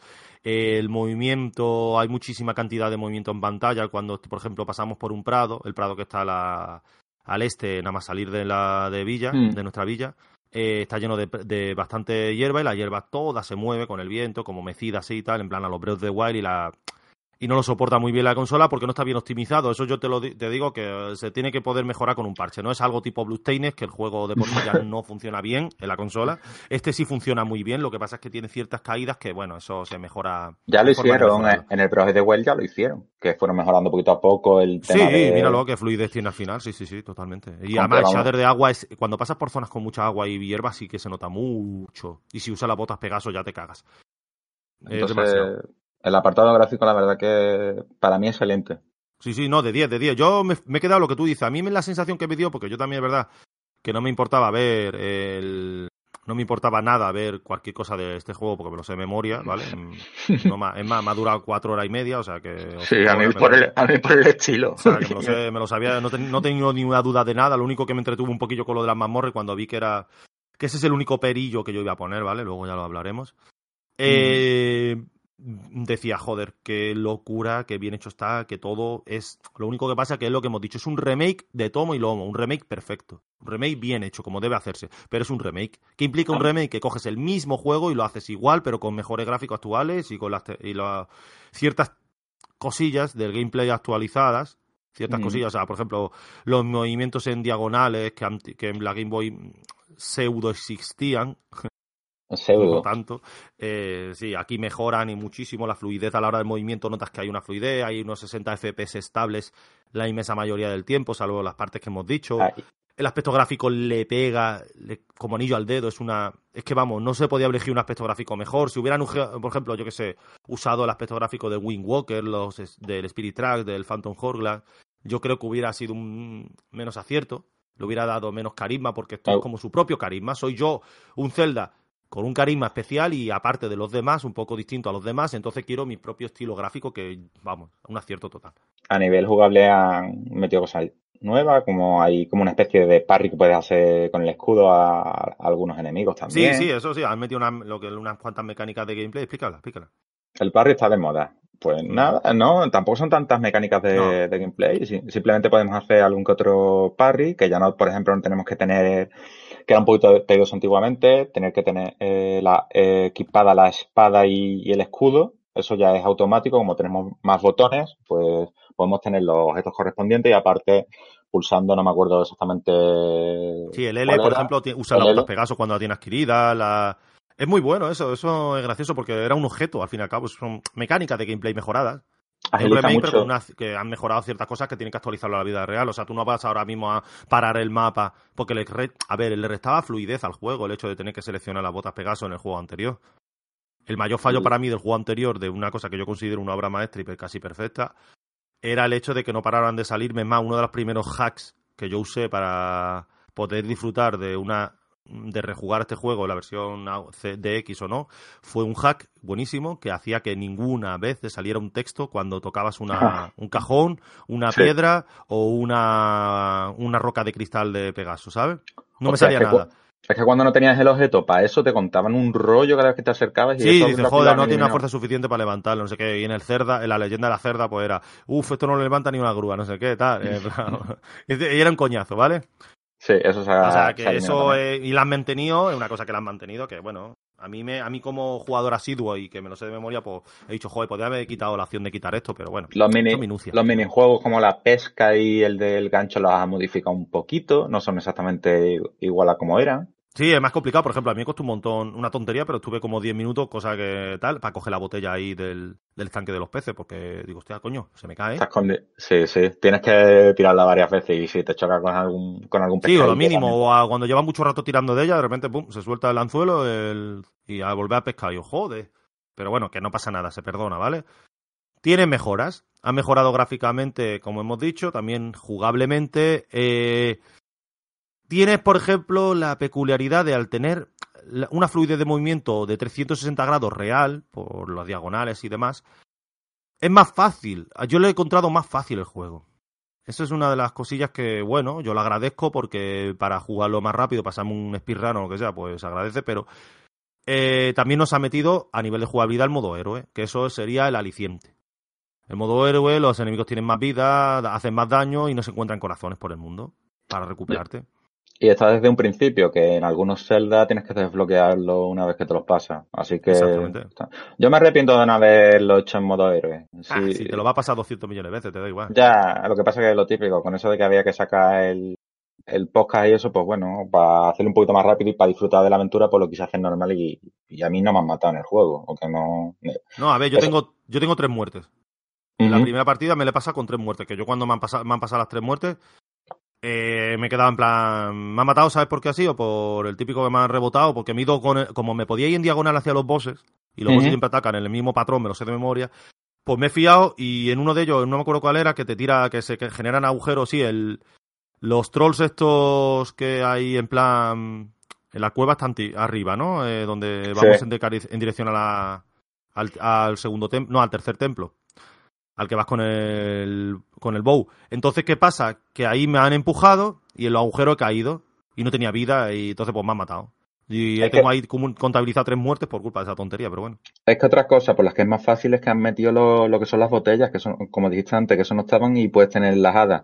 Y ahí No, también no, no, sé- exactamente. Pero las hadas no se, eso sí que es un fallillo, ¿eh? Las hadas no se consumen solas. Tienes que usar la botella. No te matan ni se consumen. Es el, ungüento, sí que se consume solo y te ¿Ah, hace sí? como una especie de hada, sí. Hace como Vale. la hada cuando te van a matar. Vale, yo es que las tenía encerradas y que no las tenido que usar. No, no, yo no la Pero- usaba apenas, pero curiosidad, como, no sé, como yo nunca recargaba la vida, Para que lo entendáis, en- en el antiguo había como, como un personaje que te daba un ungüento que cuando te mataban, te- si le pagabas el dinero, pues te resucitaba y cada vez conforme más comprabas, más caro se, se convertía ese ungüento. Y, y aquí pues tenemos la opción también eso, de el ungüento y lo de las hadas. Por, por eso es todavía más fácil. Yo no he tenido que tirar de hadas siquiera, yo las tenía ahí guardadas y, y sí es verdad que alguna vez he tenido que usar el ungüento, pero No, pero el Que- ungüento encima es que lo venden, no solo que lo vendan, es que lo encuentras eh, como tesoro de la mazmorra, que lo yo en algunas sí, es verdad, pero principalmente es un personaje el que te le- que es como una Sí, especie sí, la, de- la guapa esta sí que te manda un beso, pero que igualmente no hace falta. O sea, a ver, la primera vez que tú juegues en tu vida, que no te lo conoces, a lo mejor sí que puedes morir unas cuantas veces. Yo te digo que yo he morido tres porque me lo sabía de memoria y me arrepiento de las tres veces, me he cabreado cuando he muerto, he hecho mierda. Pero bueno, no pasa nada, yo me lo pasaré con cero muerte y con todo, pero que os lo digo, que morir este juego, aún sin conociéndotelo, es... El contador no llega a, diez- a dos cifras, ni de coña, ¿vale? Cuando te lo pasas un- una, una run normal, sin haberlo jugado en tu vida, es raro que llegues a dos Lo cual no significa que el juego en sí sea fácil, porque a nivel No. de puzzles y eso, nosotros... Es de los más revesados. Yo creo que de los celdas con puzzles han revesado, ¿eh? Es que el problema tuyo y mío es mm, que nos cuesta mucho valorar este apartado a día de hoy porque, porque es que no lo conocemos muy bien, pero a mí en su día me costó terminármelo mucho, ¿eh?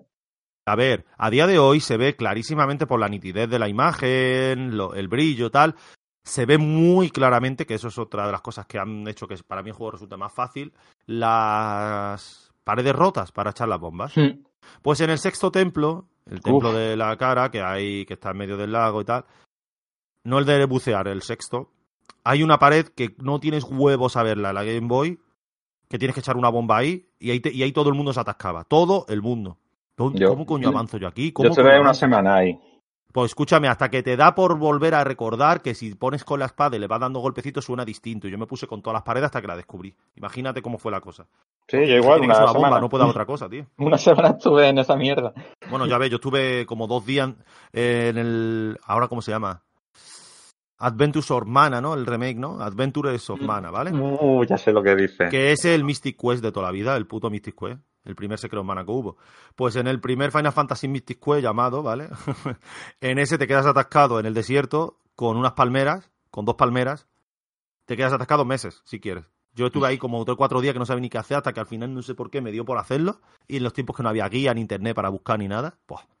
O yo qué sé, o se me ocurre, no sé, así a la vieja escuela, aparte de, del, del Mystic Quest y el del Zelda, en el Breath of Fire 1, que No, tengas que ir al atardecer a hablar con los zombies para que salgan de las tumbas en el pueblo este y te den el agua bendita esa que la tienes que... Buah, otra cosa que te queda... tan- Son mecánicas de la época que te jodían, pero que cuando lo descubrías como que te reconfortaban mucho. Y aquí pues pasan ese tipo de cosas, en plan de tienes que empujar esto aunque nada te diga que eso se vaya a mover. De hecho, hay muchos bloques que no se mueven y ese en concreto se mueve y, y te queda una llave al mover ese bloque. Tiene, mu- eh, conserva muchas mecánicas de lo que es un juego del año 93, lo cual no son malas.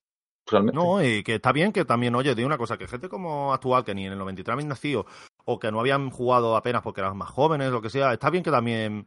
Es una forma, entre comillas, yo pienso que es una forma también de meterle los clásicos en vena, porque a lo mejor hay gente que juega la saga Zelda y, y sus juegos favoritos, Zelda Breath of the Wild, empezaron con Wind Walker o con Twilight Princess, con Skyward Sword, lo que fuera, y aman la saga Zelda, pero no han sentado, no han visto lo, dónde, cómo se sentaron las bases, cómo empezó todo, es una forma de llamarte a jugar los clásicos. Y ya no está aparte, de más. dentro de las que son las propias mazmorras, que están muy curradas, tienes como unos búhos que te dan pistas sobre los puzzles más complicados. Que accesibilidad tienes, lo que pasa es que tienes que pensar un poquito para sacar las cosas para adelante. A ver, y no solo que tienes que pensar, que lo hacen a posta para que tú te comas la cabeza, que mola. Hmm. Es el Zelda más puzzle, diría yo. Bueno, a ver, hay Zeldas más orientados a lo puzzle, que son el Force Wars, que tienes que pensar cómo orientar todo. Bueno, ya el Triforce Heroes de la 3DS todavía más. Porque básicamente eso, las mazmorras son puzzles y todo el rato tienes que usar los, tienes que usar los tres compañeros para que te ayuden, para subírtelo a hombros, tal, tal. Pero que aún así es. Estamos hablando del año 93, que telita, ¿eh? Sí, Telita. y, y un templo como el séptimo, que no diremos cómo se resuelve, pero que también tras muchos quebraderos de cabeza por, porque no es nada intuitivo. Mm, Tiene cosas muy chulas. Yo, aunque la gente se atasque, yo lo veo una virtud. A ver. mm, No creo que atasquéis a día de hoy. Básicamente que estamos sí. también en la época en la que cualquier cosa que pase, la que sea, de cualquier índole, todos lo vamos a... sin miedo, además, ya no duele, ya no duele, parece ser que no duele mirar una guía. A mí de pequeño A mí me, me duele, me duele, me a duele. mí me jode, me jode si, si hay algo que yo sé que soy capaz de sacarlo, pero por ejemplo, mira, yo sacándome que me gusta mucho jugar Red Dead a día de hoy, aún sigo jugándolo, por la quedamos, intentamos quedar Igor y yo para echar online y tal y eso. Y en el modo alo, standalone, en el modo historia, pues busco hacer cosas del 100% por, por mi cuenta, porque me gusta, me entretiene mucho ir por el mundo, mirando animales, tal, tal. Pues algunas veces has tenido que mirar algo porque es en plan, ¿qué haces, tío? Mm. En plan, no sé, o sea, llevo dadas cientos de horas puertas por el mundo y no he visto este pájaro. Y nada más que mirar la guía para saber dónde está ubicado, no para que te diga todo, sino por lo menos dónde está ubicado porque el mapa es tan grande que dices, no, me, no puedo, tío. No encuentro este pájaro, no hay manera. Pues bueno, voy a buscar, ¿sabes? A ver Mm. dónde coño lo vi. Porque a lo mejor me sale que le he visto una vez, pero que no he tomado las, la info. Pues voy a buscar. Pues, al final tiras de guía en, esas co- en cosas así. Yo no voy a tirar de guía en cómo se pasa un boss, nunca. No. Me puedo tirar dos días matando un boss, como yo que sé, pues te voy a recordar ejemplos. Calamez. Calamez me quedé mucho, mucho tiempo atascado Tía. en el Dark Souls 1 porque era, digo, ¿cómo coño se mata este? Pues por mis cojones. Aquí digo, mira, yo voy aquí a perder pelo, ¿vale? Voy a salir entrada, voy a quedarme charito, pero yo me lo saco. Y al final lo saqué. En plan, llorando en el último intento, en plan, ¡toma! Pero ¿Cómo te llenan esas yo, yo no tiraría de guía, eso me encanta, esa es la sensación que más me gusta de los videojuegos. El, el quedarme frustrado con algo, amargarme, y cuando me sale, ¡buah! Con la explosión esa que te da, ¡ah! ¡Joder! De aquí chillando, en plan, no ves, qué guay. Qué bueno. Pues por eso yo, yo, eso, bueno, a lo mejor será que tengo otra cultura de juego, lo que sea, pero vamos, os aconsejo que si os quedáis muy atascados, no creo que llegue el caso, pero si os quedaseis muy atascados, mirad rápido por qué y seguís continuando sin mirar el resto de la guía y disfrutáis de la aventura, que verdaderamente es eso, una aventura. Que luego, por ejemplo, pues tiene otros aspectos muy buenos. Me ha gustado mucho la versión orquestada esta que han sacado Uf. de la banda sonora. Me ha gustado La, mucho. ba- la banda sonora es increíble. No, la han Eh, mejorado en todos los aspectos, la han mejorado muchísimo.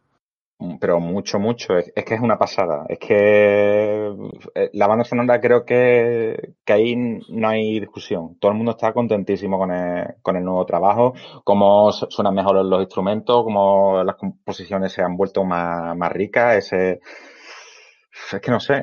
El, es que si ya de por sí era excelente la banda sonora original, lo que han hecho es potenciarla. Hombre, ya ves, no sé, yo lo veo perfecto, no sé, a mí me ha parecido, además era hasta la, hasta la, el tonito, porque claro, es que ahora mismo, claro, estamos hablando del juego 93, pues eran pues eran chiptunes de 8 bits, meterlo así pipi y lo hicieron un trabajo soberbio, la música del Link's Awakening es soberbia, es la misma, pero orquestada. Y claro, ahora el sonido de una de un buen violín, el de una armónica real, el de un tambor, un tambor, el de la misma ocarina con la que tocan las propias melodías, la, el tono meloso de Marin cantando, entonando la canción del pez del viento. Es demasiado, es demasiado. Todos los matices que se escuchan, si la banda sonora una esta para disfrutar, es un juego para jugarlo con auriculares, de perderte. Mola muchísimo, tío. Para que, que nos hemos dicho para sentar algunas bases. El juego consiste en que tenemos que superar ocho mazmorras en las que en cada una hay un instrumento que sirve supuestamente para despertar el, al pez del viento y se supone que cuando lo despertemos podremos salir de la isla. Esa es la, la base. Por eso ha dicho Fali lo de tocar los instrumentos y, y tal. Que por cierto, eh, eh, fue realmente el pionero con el tema de la ocarina, incluso antes que en el. Sí, te estoy diciendo que las temas, que eso, por eso yo mismo me vuelvo a referir a lo que hemos dicho antes, puntualizándolo por algo. Eh, este juego sentó las bases de muchas cosas que luego vinieron en Zelda Futuro. Digo, por ejemplo, pues el hecho de investigar, buscar en plan como si fuera el típico isla tropical, que básicamente es eso lo que tenemos con, con Jolit, ¿vale? Eh, en el que luego lo vimos extrapolado en Wind Walker, esa aventura, ese tipo de aventura, no el de barco, porque el barco no lo cogemos para nada, pero bueno, las balsas, vamos a decirlo así, ¿vale? Los rafting. Y luego, por ejemplo, tenemos la parte de la Ocarina, que luego se usó muchísimo, que aunque Ocarina of Time sea un juego anterior en historia a él, no implica que la Ocarina se usó por primera vez ahí, mira, por ejemplo, que también se usó en Link to the Past, pero bueno, ahí está. Sí, pero era de otra manera. Aquí, sí, por eso, aquí, es la, aquí forma parte, como en el Ocarina of Time, bien dicho. Es la, yo creo que es los cimientos de lo que luego sería el, el hecho del uso de la ocarina como elemento de mágico de apoyo, ¿vale? Que tocas una melodía y se la melodía de protección, la melodía del tiempo, la melodía, de, ¿sabes? Pues esto se usó primero aquí. Y después tenemos la que quizás es la, la aventura más hilarante de todas, porque es que hay muchos, dentro de lo oscuro que hay, mucho sentido del humor. El que nos da la pista es un abuelo que, con el que tenemos que hablar por teléfono, porque en persona, aunque podemos visitarlo, dice que es tímido y no nos quiere contar, no nos quiere dar las pistas y... Sí, y luego tenemos cosillas curiosas que, mira, a mí, por ejemplo, me mosqueó mucho una, una, una tontería, una mini ¿vale? Porque yo el juego también lo he jugado una, una de las muchas veces que he jugado, quise jugarlo en la versión original japonesa, ¿vale? Como uh -huh. el texto me da un poco igual, porque el texto es corto, escueto, no hay mucho que digamos, y me sé juego de memoria, entonces no me hacía falta texto para hablar con nadie de nada. Salvo a los típicos sidequests que tienes que hablar con alguien en concreto y tal, por ejemplo, con la dueña de la casa del Bow, que tienes que devolvérselo y hablas con él y vas dando al botón y ya está, me diga lo que me diga, ¿sabes? Pero lo hice, ¿sabes por qué? Porque vi que estaba censurado el juego y ha llegado otra vez censurado, eso no me ha gustado. Es un tironcillo de orejas. La parte de la sirena, a la sirena tú no le das un collar. A la sirena lo que haces es bajar debajo del agua y la ves que estás desnuda. ¿Entiendes? Y le tienes que dar su bikini. Y aquí le das un collar, que es la que se hacía, un collarcito, tal, para, en plan censura. Pues a mí eso no me ha gustado, pero bueno. Ahora que mencionas lo de debajo del agua, otra de las novedades que hay es que realmente puedes ver el fondo del mar. Y sí. en el original había cosas escondidas que era en plan de ensayo y error. De, sí, sí, de, de me voy a bucear porque sale. Ya está, aquí y aquí no la ves. Hmm. A ver, se agradece. Ese, ese, ese, aspecto gráfico, ese salto se agradece porque imagínate buscar los corazones y no saben dónde es. Pff, telita. Pues, los encontramos en su día, pero bueno. Sí, otro de los detalles. Mira, el mapa está hiper detallado y aparte tiene una opción de zoom. Pero una de las cosas mejores que tiene, uno de los mejores alicientes es que ojalá hubiéramos tenido esto nosotros de joven, ¿vale? Es el hecho de poder poner el, marcadores con uh -huh. formas. Con una forma de diamante, de estrella, de corazón, tal, tal, de cofre. Increíble. Eso en su momento hubiera sido un espectáculo, porque yo me, hice, me dibujé un mapa en la libreta. En una libreta de cuadrícula de esta. El poco a poco, como es todo por cuadrícula, me dibujé mi propio mapa. Hostia, tío, me original, ahí horas y horas. El original tenía un mapa, pero era muy difícil de interpretar lo que salía, ¿eh? No, era muy era limitado a nivel de, de, software y de hardware propio, o sea, que era la época, no, no daba para más. Después, pero, sí. uf, Otra cosa que sí han metido es un detector de metales para pa encontrar las caracolas, que son los recolectables. Sí, eso de, también es verdad, sí, que han añadido esa novedad. ¿Mm? Han metido y más, caracolas. caracolas. Y las caracolas no son 26. Que va, son muchas va. más. Son 50. Yo, yo, Pues he encontrado, yo he encontrado 40, que son las que te piden para conseguir la No, sí, de... sí, yo me frené en 42, 43, pero porque he ido encontrando, pero que me he frenado en eso, no he querido seguir avanzando. Y los corazones bueno. también tiene más eh, el juego. Sí, sí, sí. Pero curioso, eh, otra forma de darle juego, darle pie a que el propio yo creo que ha sido un homenaje al que hemos jugado de toda la vida y que tengamos otro tipo de aliciente que no sea solo el mismo juego real con todo igual. Y luego vamos a hablar ya, antes de irnos con el final del análisis, que yo no creo que haya mucho más que decir, ya salvo últimas conclusiones y notas, ¿no? Vamos a hablar de la última novedad, que ha sido lo que es el creador de mazmorras, el generador de mazmorras. Es una petición de Miyamoto expresa, ¿vale? Según hemos sabido, y luego a, a, título posterior, tal, lo han dicho a nivel oficial, que es una petición que tuvo Miyamoto con respecto a lo que es el propio remake. Es un quiero y no puedo. Es una muy buena iniciativa. Un aire fresco de cara al gameplay, a, una especie de minijuego, pero se antoja excesivamente corto. Muy limitado. Básicamente lo que haces es pasearte por las mazmorras y vas desbloqueando el tipo de habitación que te has encontrado en la misma mazmorra con el misma forma, ¿eh? con la misma forma. Las tres puede ser de una entrada, de dos entradas, de tres entradas, de cuatro entradas, con llave, sin llave, con escalera, sin escalera. Y luego tienes que juntarlo todo de manera que sea coherente, que todo funcione. Si hay una escalera, tienes que tener una entrada y una salida, unirla, tal, tal, y se acabó. Le das a ejecutar y te, y te haces una especie de tutorial, vas pasando como tres, cuatro, cinco, seis fases en las que, bueno, primero consigue llegar al malo final. Eh, ponme eh, puertas con llaves y búscame y ponme cofres para poder conseguir el mismo número de cofres que de puertas, para que tenga el mismo número de llaves, tal, tal. Va, va pasando unas fases fa sencillas. Y una vez que las pasas, pues mmm, dices, hostia, qué poco me sabe esto. Tiene que haber sido más.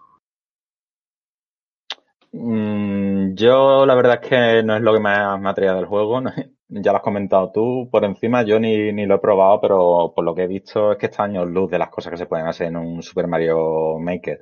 Es que eso es lo que queríamos todos. Yo creo que la idea de todos, todos los fans de Zelda, de Nintendo, de los propios videojuegos en sí, era que, visto la, la, el camino que ha tomado Mario con los Mario Maker 1 y 2, que cada vez son mejores, ¿qué coño? Saca un puto Zelda Maker.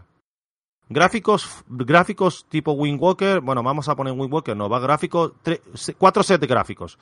Set gráfico mezclando Zelda 1 y 2 de NES, set gráfico con, digamos, por, ejemplo, por un ejemplo, Link to the Past, set gráfico con, con Phantom Hourglass Spirit Tracks, ¿vale? Y el set gráfico que yo, por ejemplo, aprovecharía a lo Mario New, New Super Mario de la, de la DS, pues el set gráfico de Zelda Link's Awakening, con este aspecto de plastilina, así, ¿vale? Y, tendrí, y ya tiene su juego hecho. Y la gente que disfruta haciendo mundos, haciendo historias, hazle un poquito más, es verdad que tienes que desarrollar un juego un poquito más tipo RPG Maker, de poner de poner a lo mejor los tipos puzzles, pero darle un poquito de variedad, poder hacer un mundo, que puedas hablar con NPCs, hacerte tu minijuego del rol acción, que tampoco es algo tan exageradamente complicado. Y bueno, coño, igual que el Mario Maker, el Mario Maker no es un juego para que... Es un juego un poco de nicho, para alguien que quiere eso concreto. Es verdad que la versión, la segunda parte han incluido un modo historia de 100 pantallas, pero... No sé. Coño, podía dar pie a eso y ha quedado en un quiero y no puedo. Es una semillita, a ver si... Sí, ha, ha gustado. ¿eh? Este juego va a tener que ser una broma a nivel de venta, que ya lo está haciendo. Lo pero, está haciendo. Pero, de hecho, decían que era el, el, mejor lanzamiento de Nintendo de este año. Sí, sí. Y este año hemos tenido lanzamientos buenos. Sí, a ver, Fire Emblem, hemos tenido también aquí el Mario Maker 2. El Astral Chain. El Astral Chain, por ejemplo. Sí, sí, ha sido un año muy bueno y mira. Yo lo veo. Eh, también, bueno, eh, destacar también que han metido la mazmorra de color, que es una mazmorra que solo estaba en la versión de X. Y como punto negativo, podían haberse mojado y, y haber incluido una mazmorra más como novedad. Es, yo es lo que le ha faltado. Que no, yo creo que no les costaba tanto meter. Yo creo que yo sé lo que hubiera hecho. Yo creo que sé lo que hubiera hecho. Eh, habría hecho, ¿no?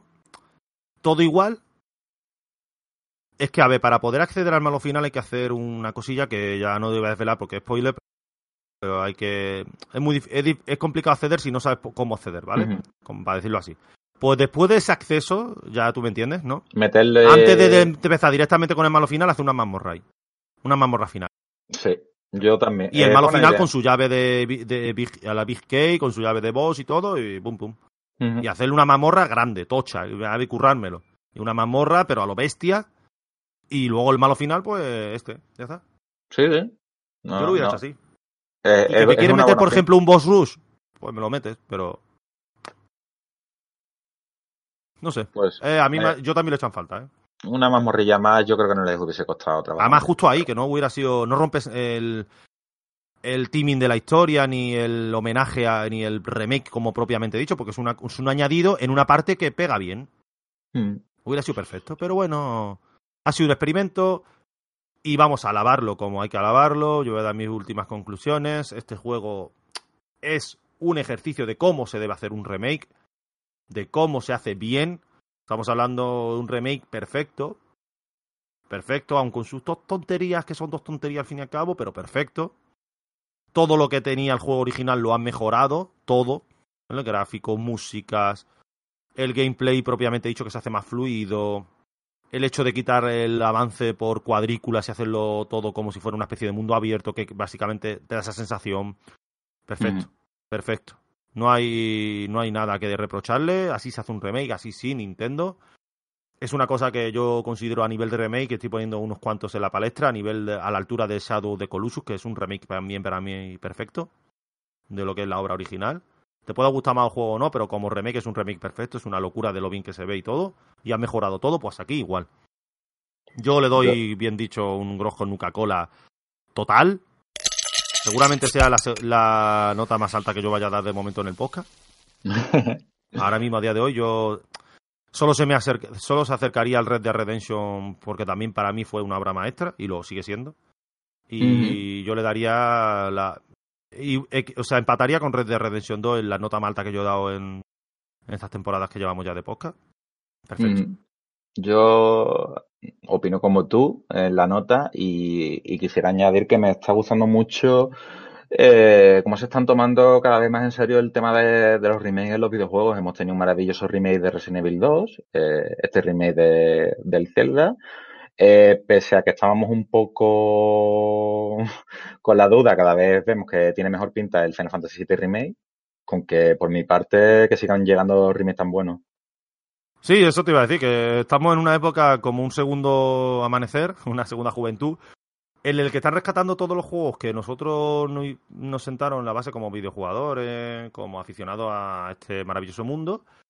Grandísimas joyas, bueno, ya estamos hablando de joyas más atemporales como Final Fantasy VII o este, que es todavía más antiguo, pero igualmente joyas, joyas más cercanas, a lo mejor en el tiempo, como de Ujú. por ejemplo, o, no sé, o Crash Bandicoot, de Spyro, que están sacando mucho, Medieval, son de esta misma época, todos como Final Fantasy VII, se agradece.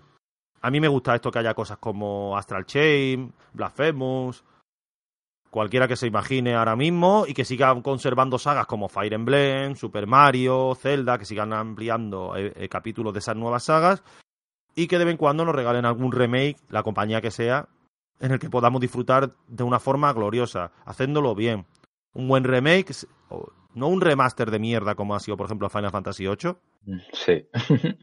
que Square es capaz de lo mejor como el Final Fantasy VII o de lo peor como el Final Fantasy VIII. Todos los remakes que vengan, bienvenidos sean, y todos los remaster bien currados también. Ahora, las cosas medio hacer, pues ir a la mierda. Pues nada, que lo pilléis todo el que. sí, eso, vamos, eh, aconsejadísimo, ¿no? O sea, gastaros todos los dineros. Si tenéis alguna duda de qué juego comprar últimamente, no dudéis. Zelda. No hay duda. Si lo veis, si conocéis el viaje, volver a como hecho nosotros, y si es la primera vez, pues bienvenido seáis a la isla Colin. Pues sí. Es acojonante, tío. Que, qué guay, qué guay. Y nada, ya con esto, pues yo creo que vamos a pasar a despedidas, Juanlu. ¿Qué te parece? Pues, pues nada, un programa un poco peculiar porque he tenido, hemos tenido 20 Espera, espera, bueno, vamos, espera, vamos a dar paso primero a la despedida, claro, que si no vamos a saltar del, del análisis a la despedida ahí sin meter la musiquita que siempre metemos. Que además hoy tiene que ser homenaje. ¿Tú qué crees que va a caer de música? ¿Que qué va a caer? De música para la despedida. Venga, Zelda, ¿no? Hombre, sería lo suyo, ¿no? Sí, o NBA con negratas ahí frondoso, sudoroso. Eh, Zelda, Zelda, ¿no? Eh, El, te- el tema del NBA Handtime también pega, pero bueno. Ah. que, que, que, el- que yo no sé si tú lo conoces, pero seguro que el Igor lo conoce. Sí, hombre, claro, claro, joder. Hasta- es, como, es como no conocerse el Let's Too Ready to Rumble, este, por ejemplo. bueno, pues nada, pues primero vamos a, para aquí con el análisis, vamos a saltar a las despedidas y ya despedimos pues a los que hemos estado hoy, que muy lastimosamente, no por un motivo o por otro, pues no hemos podido tener a Marta ni a Cícer aquí, pero bueno, no te preocupes que La semana que viene, recordad que la semana que viene no tenemos programa, ahora lo, recordaré en las despedidas, porque nos vamos a la Madrid Week y ya volveremos a la siguiente con todo lo que hay que contar de la Madrid Games Week, que será un programa largo y tendido y bonito y precioso. Y nada, primero vámonos a parar un momentito y vámonos con las despedidas.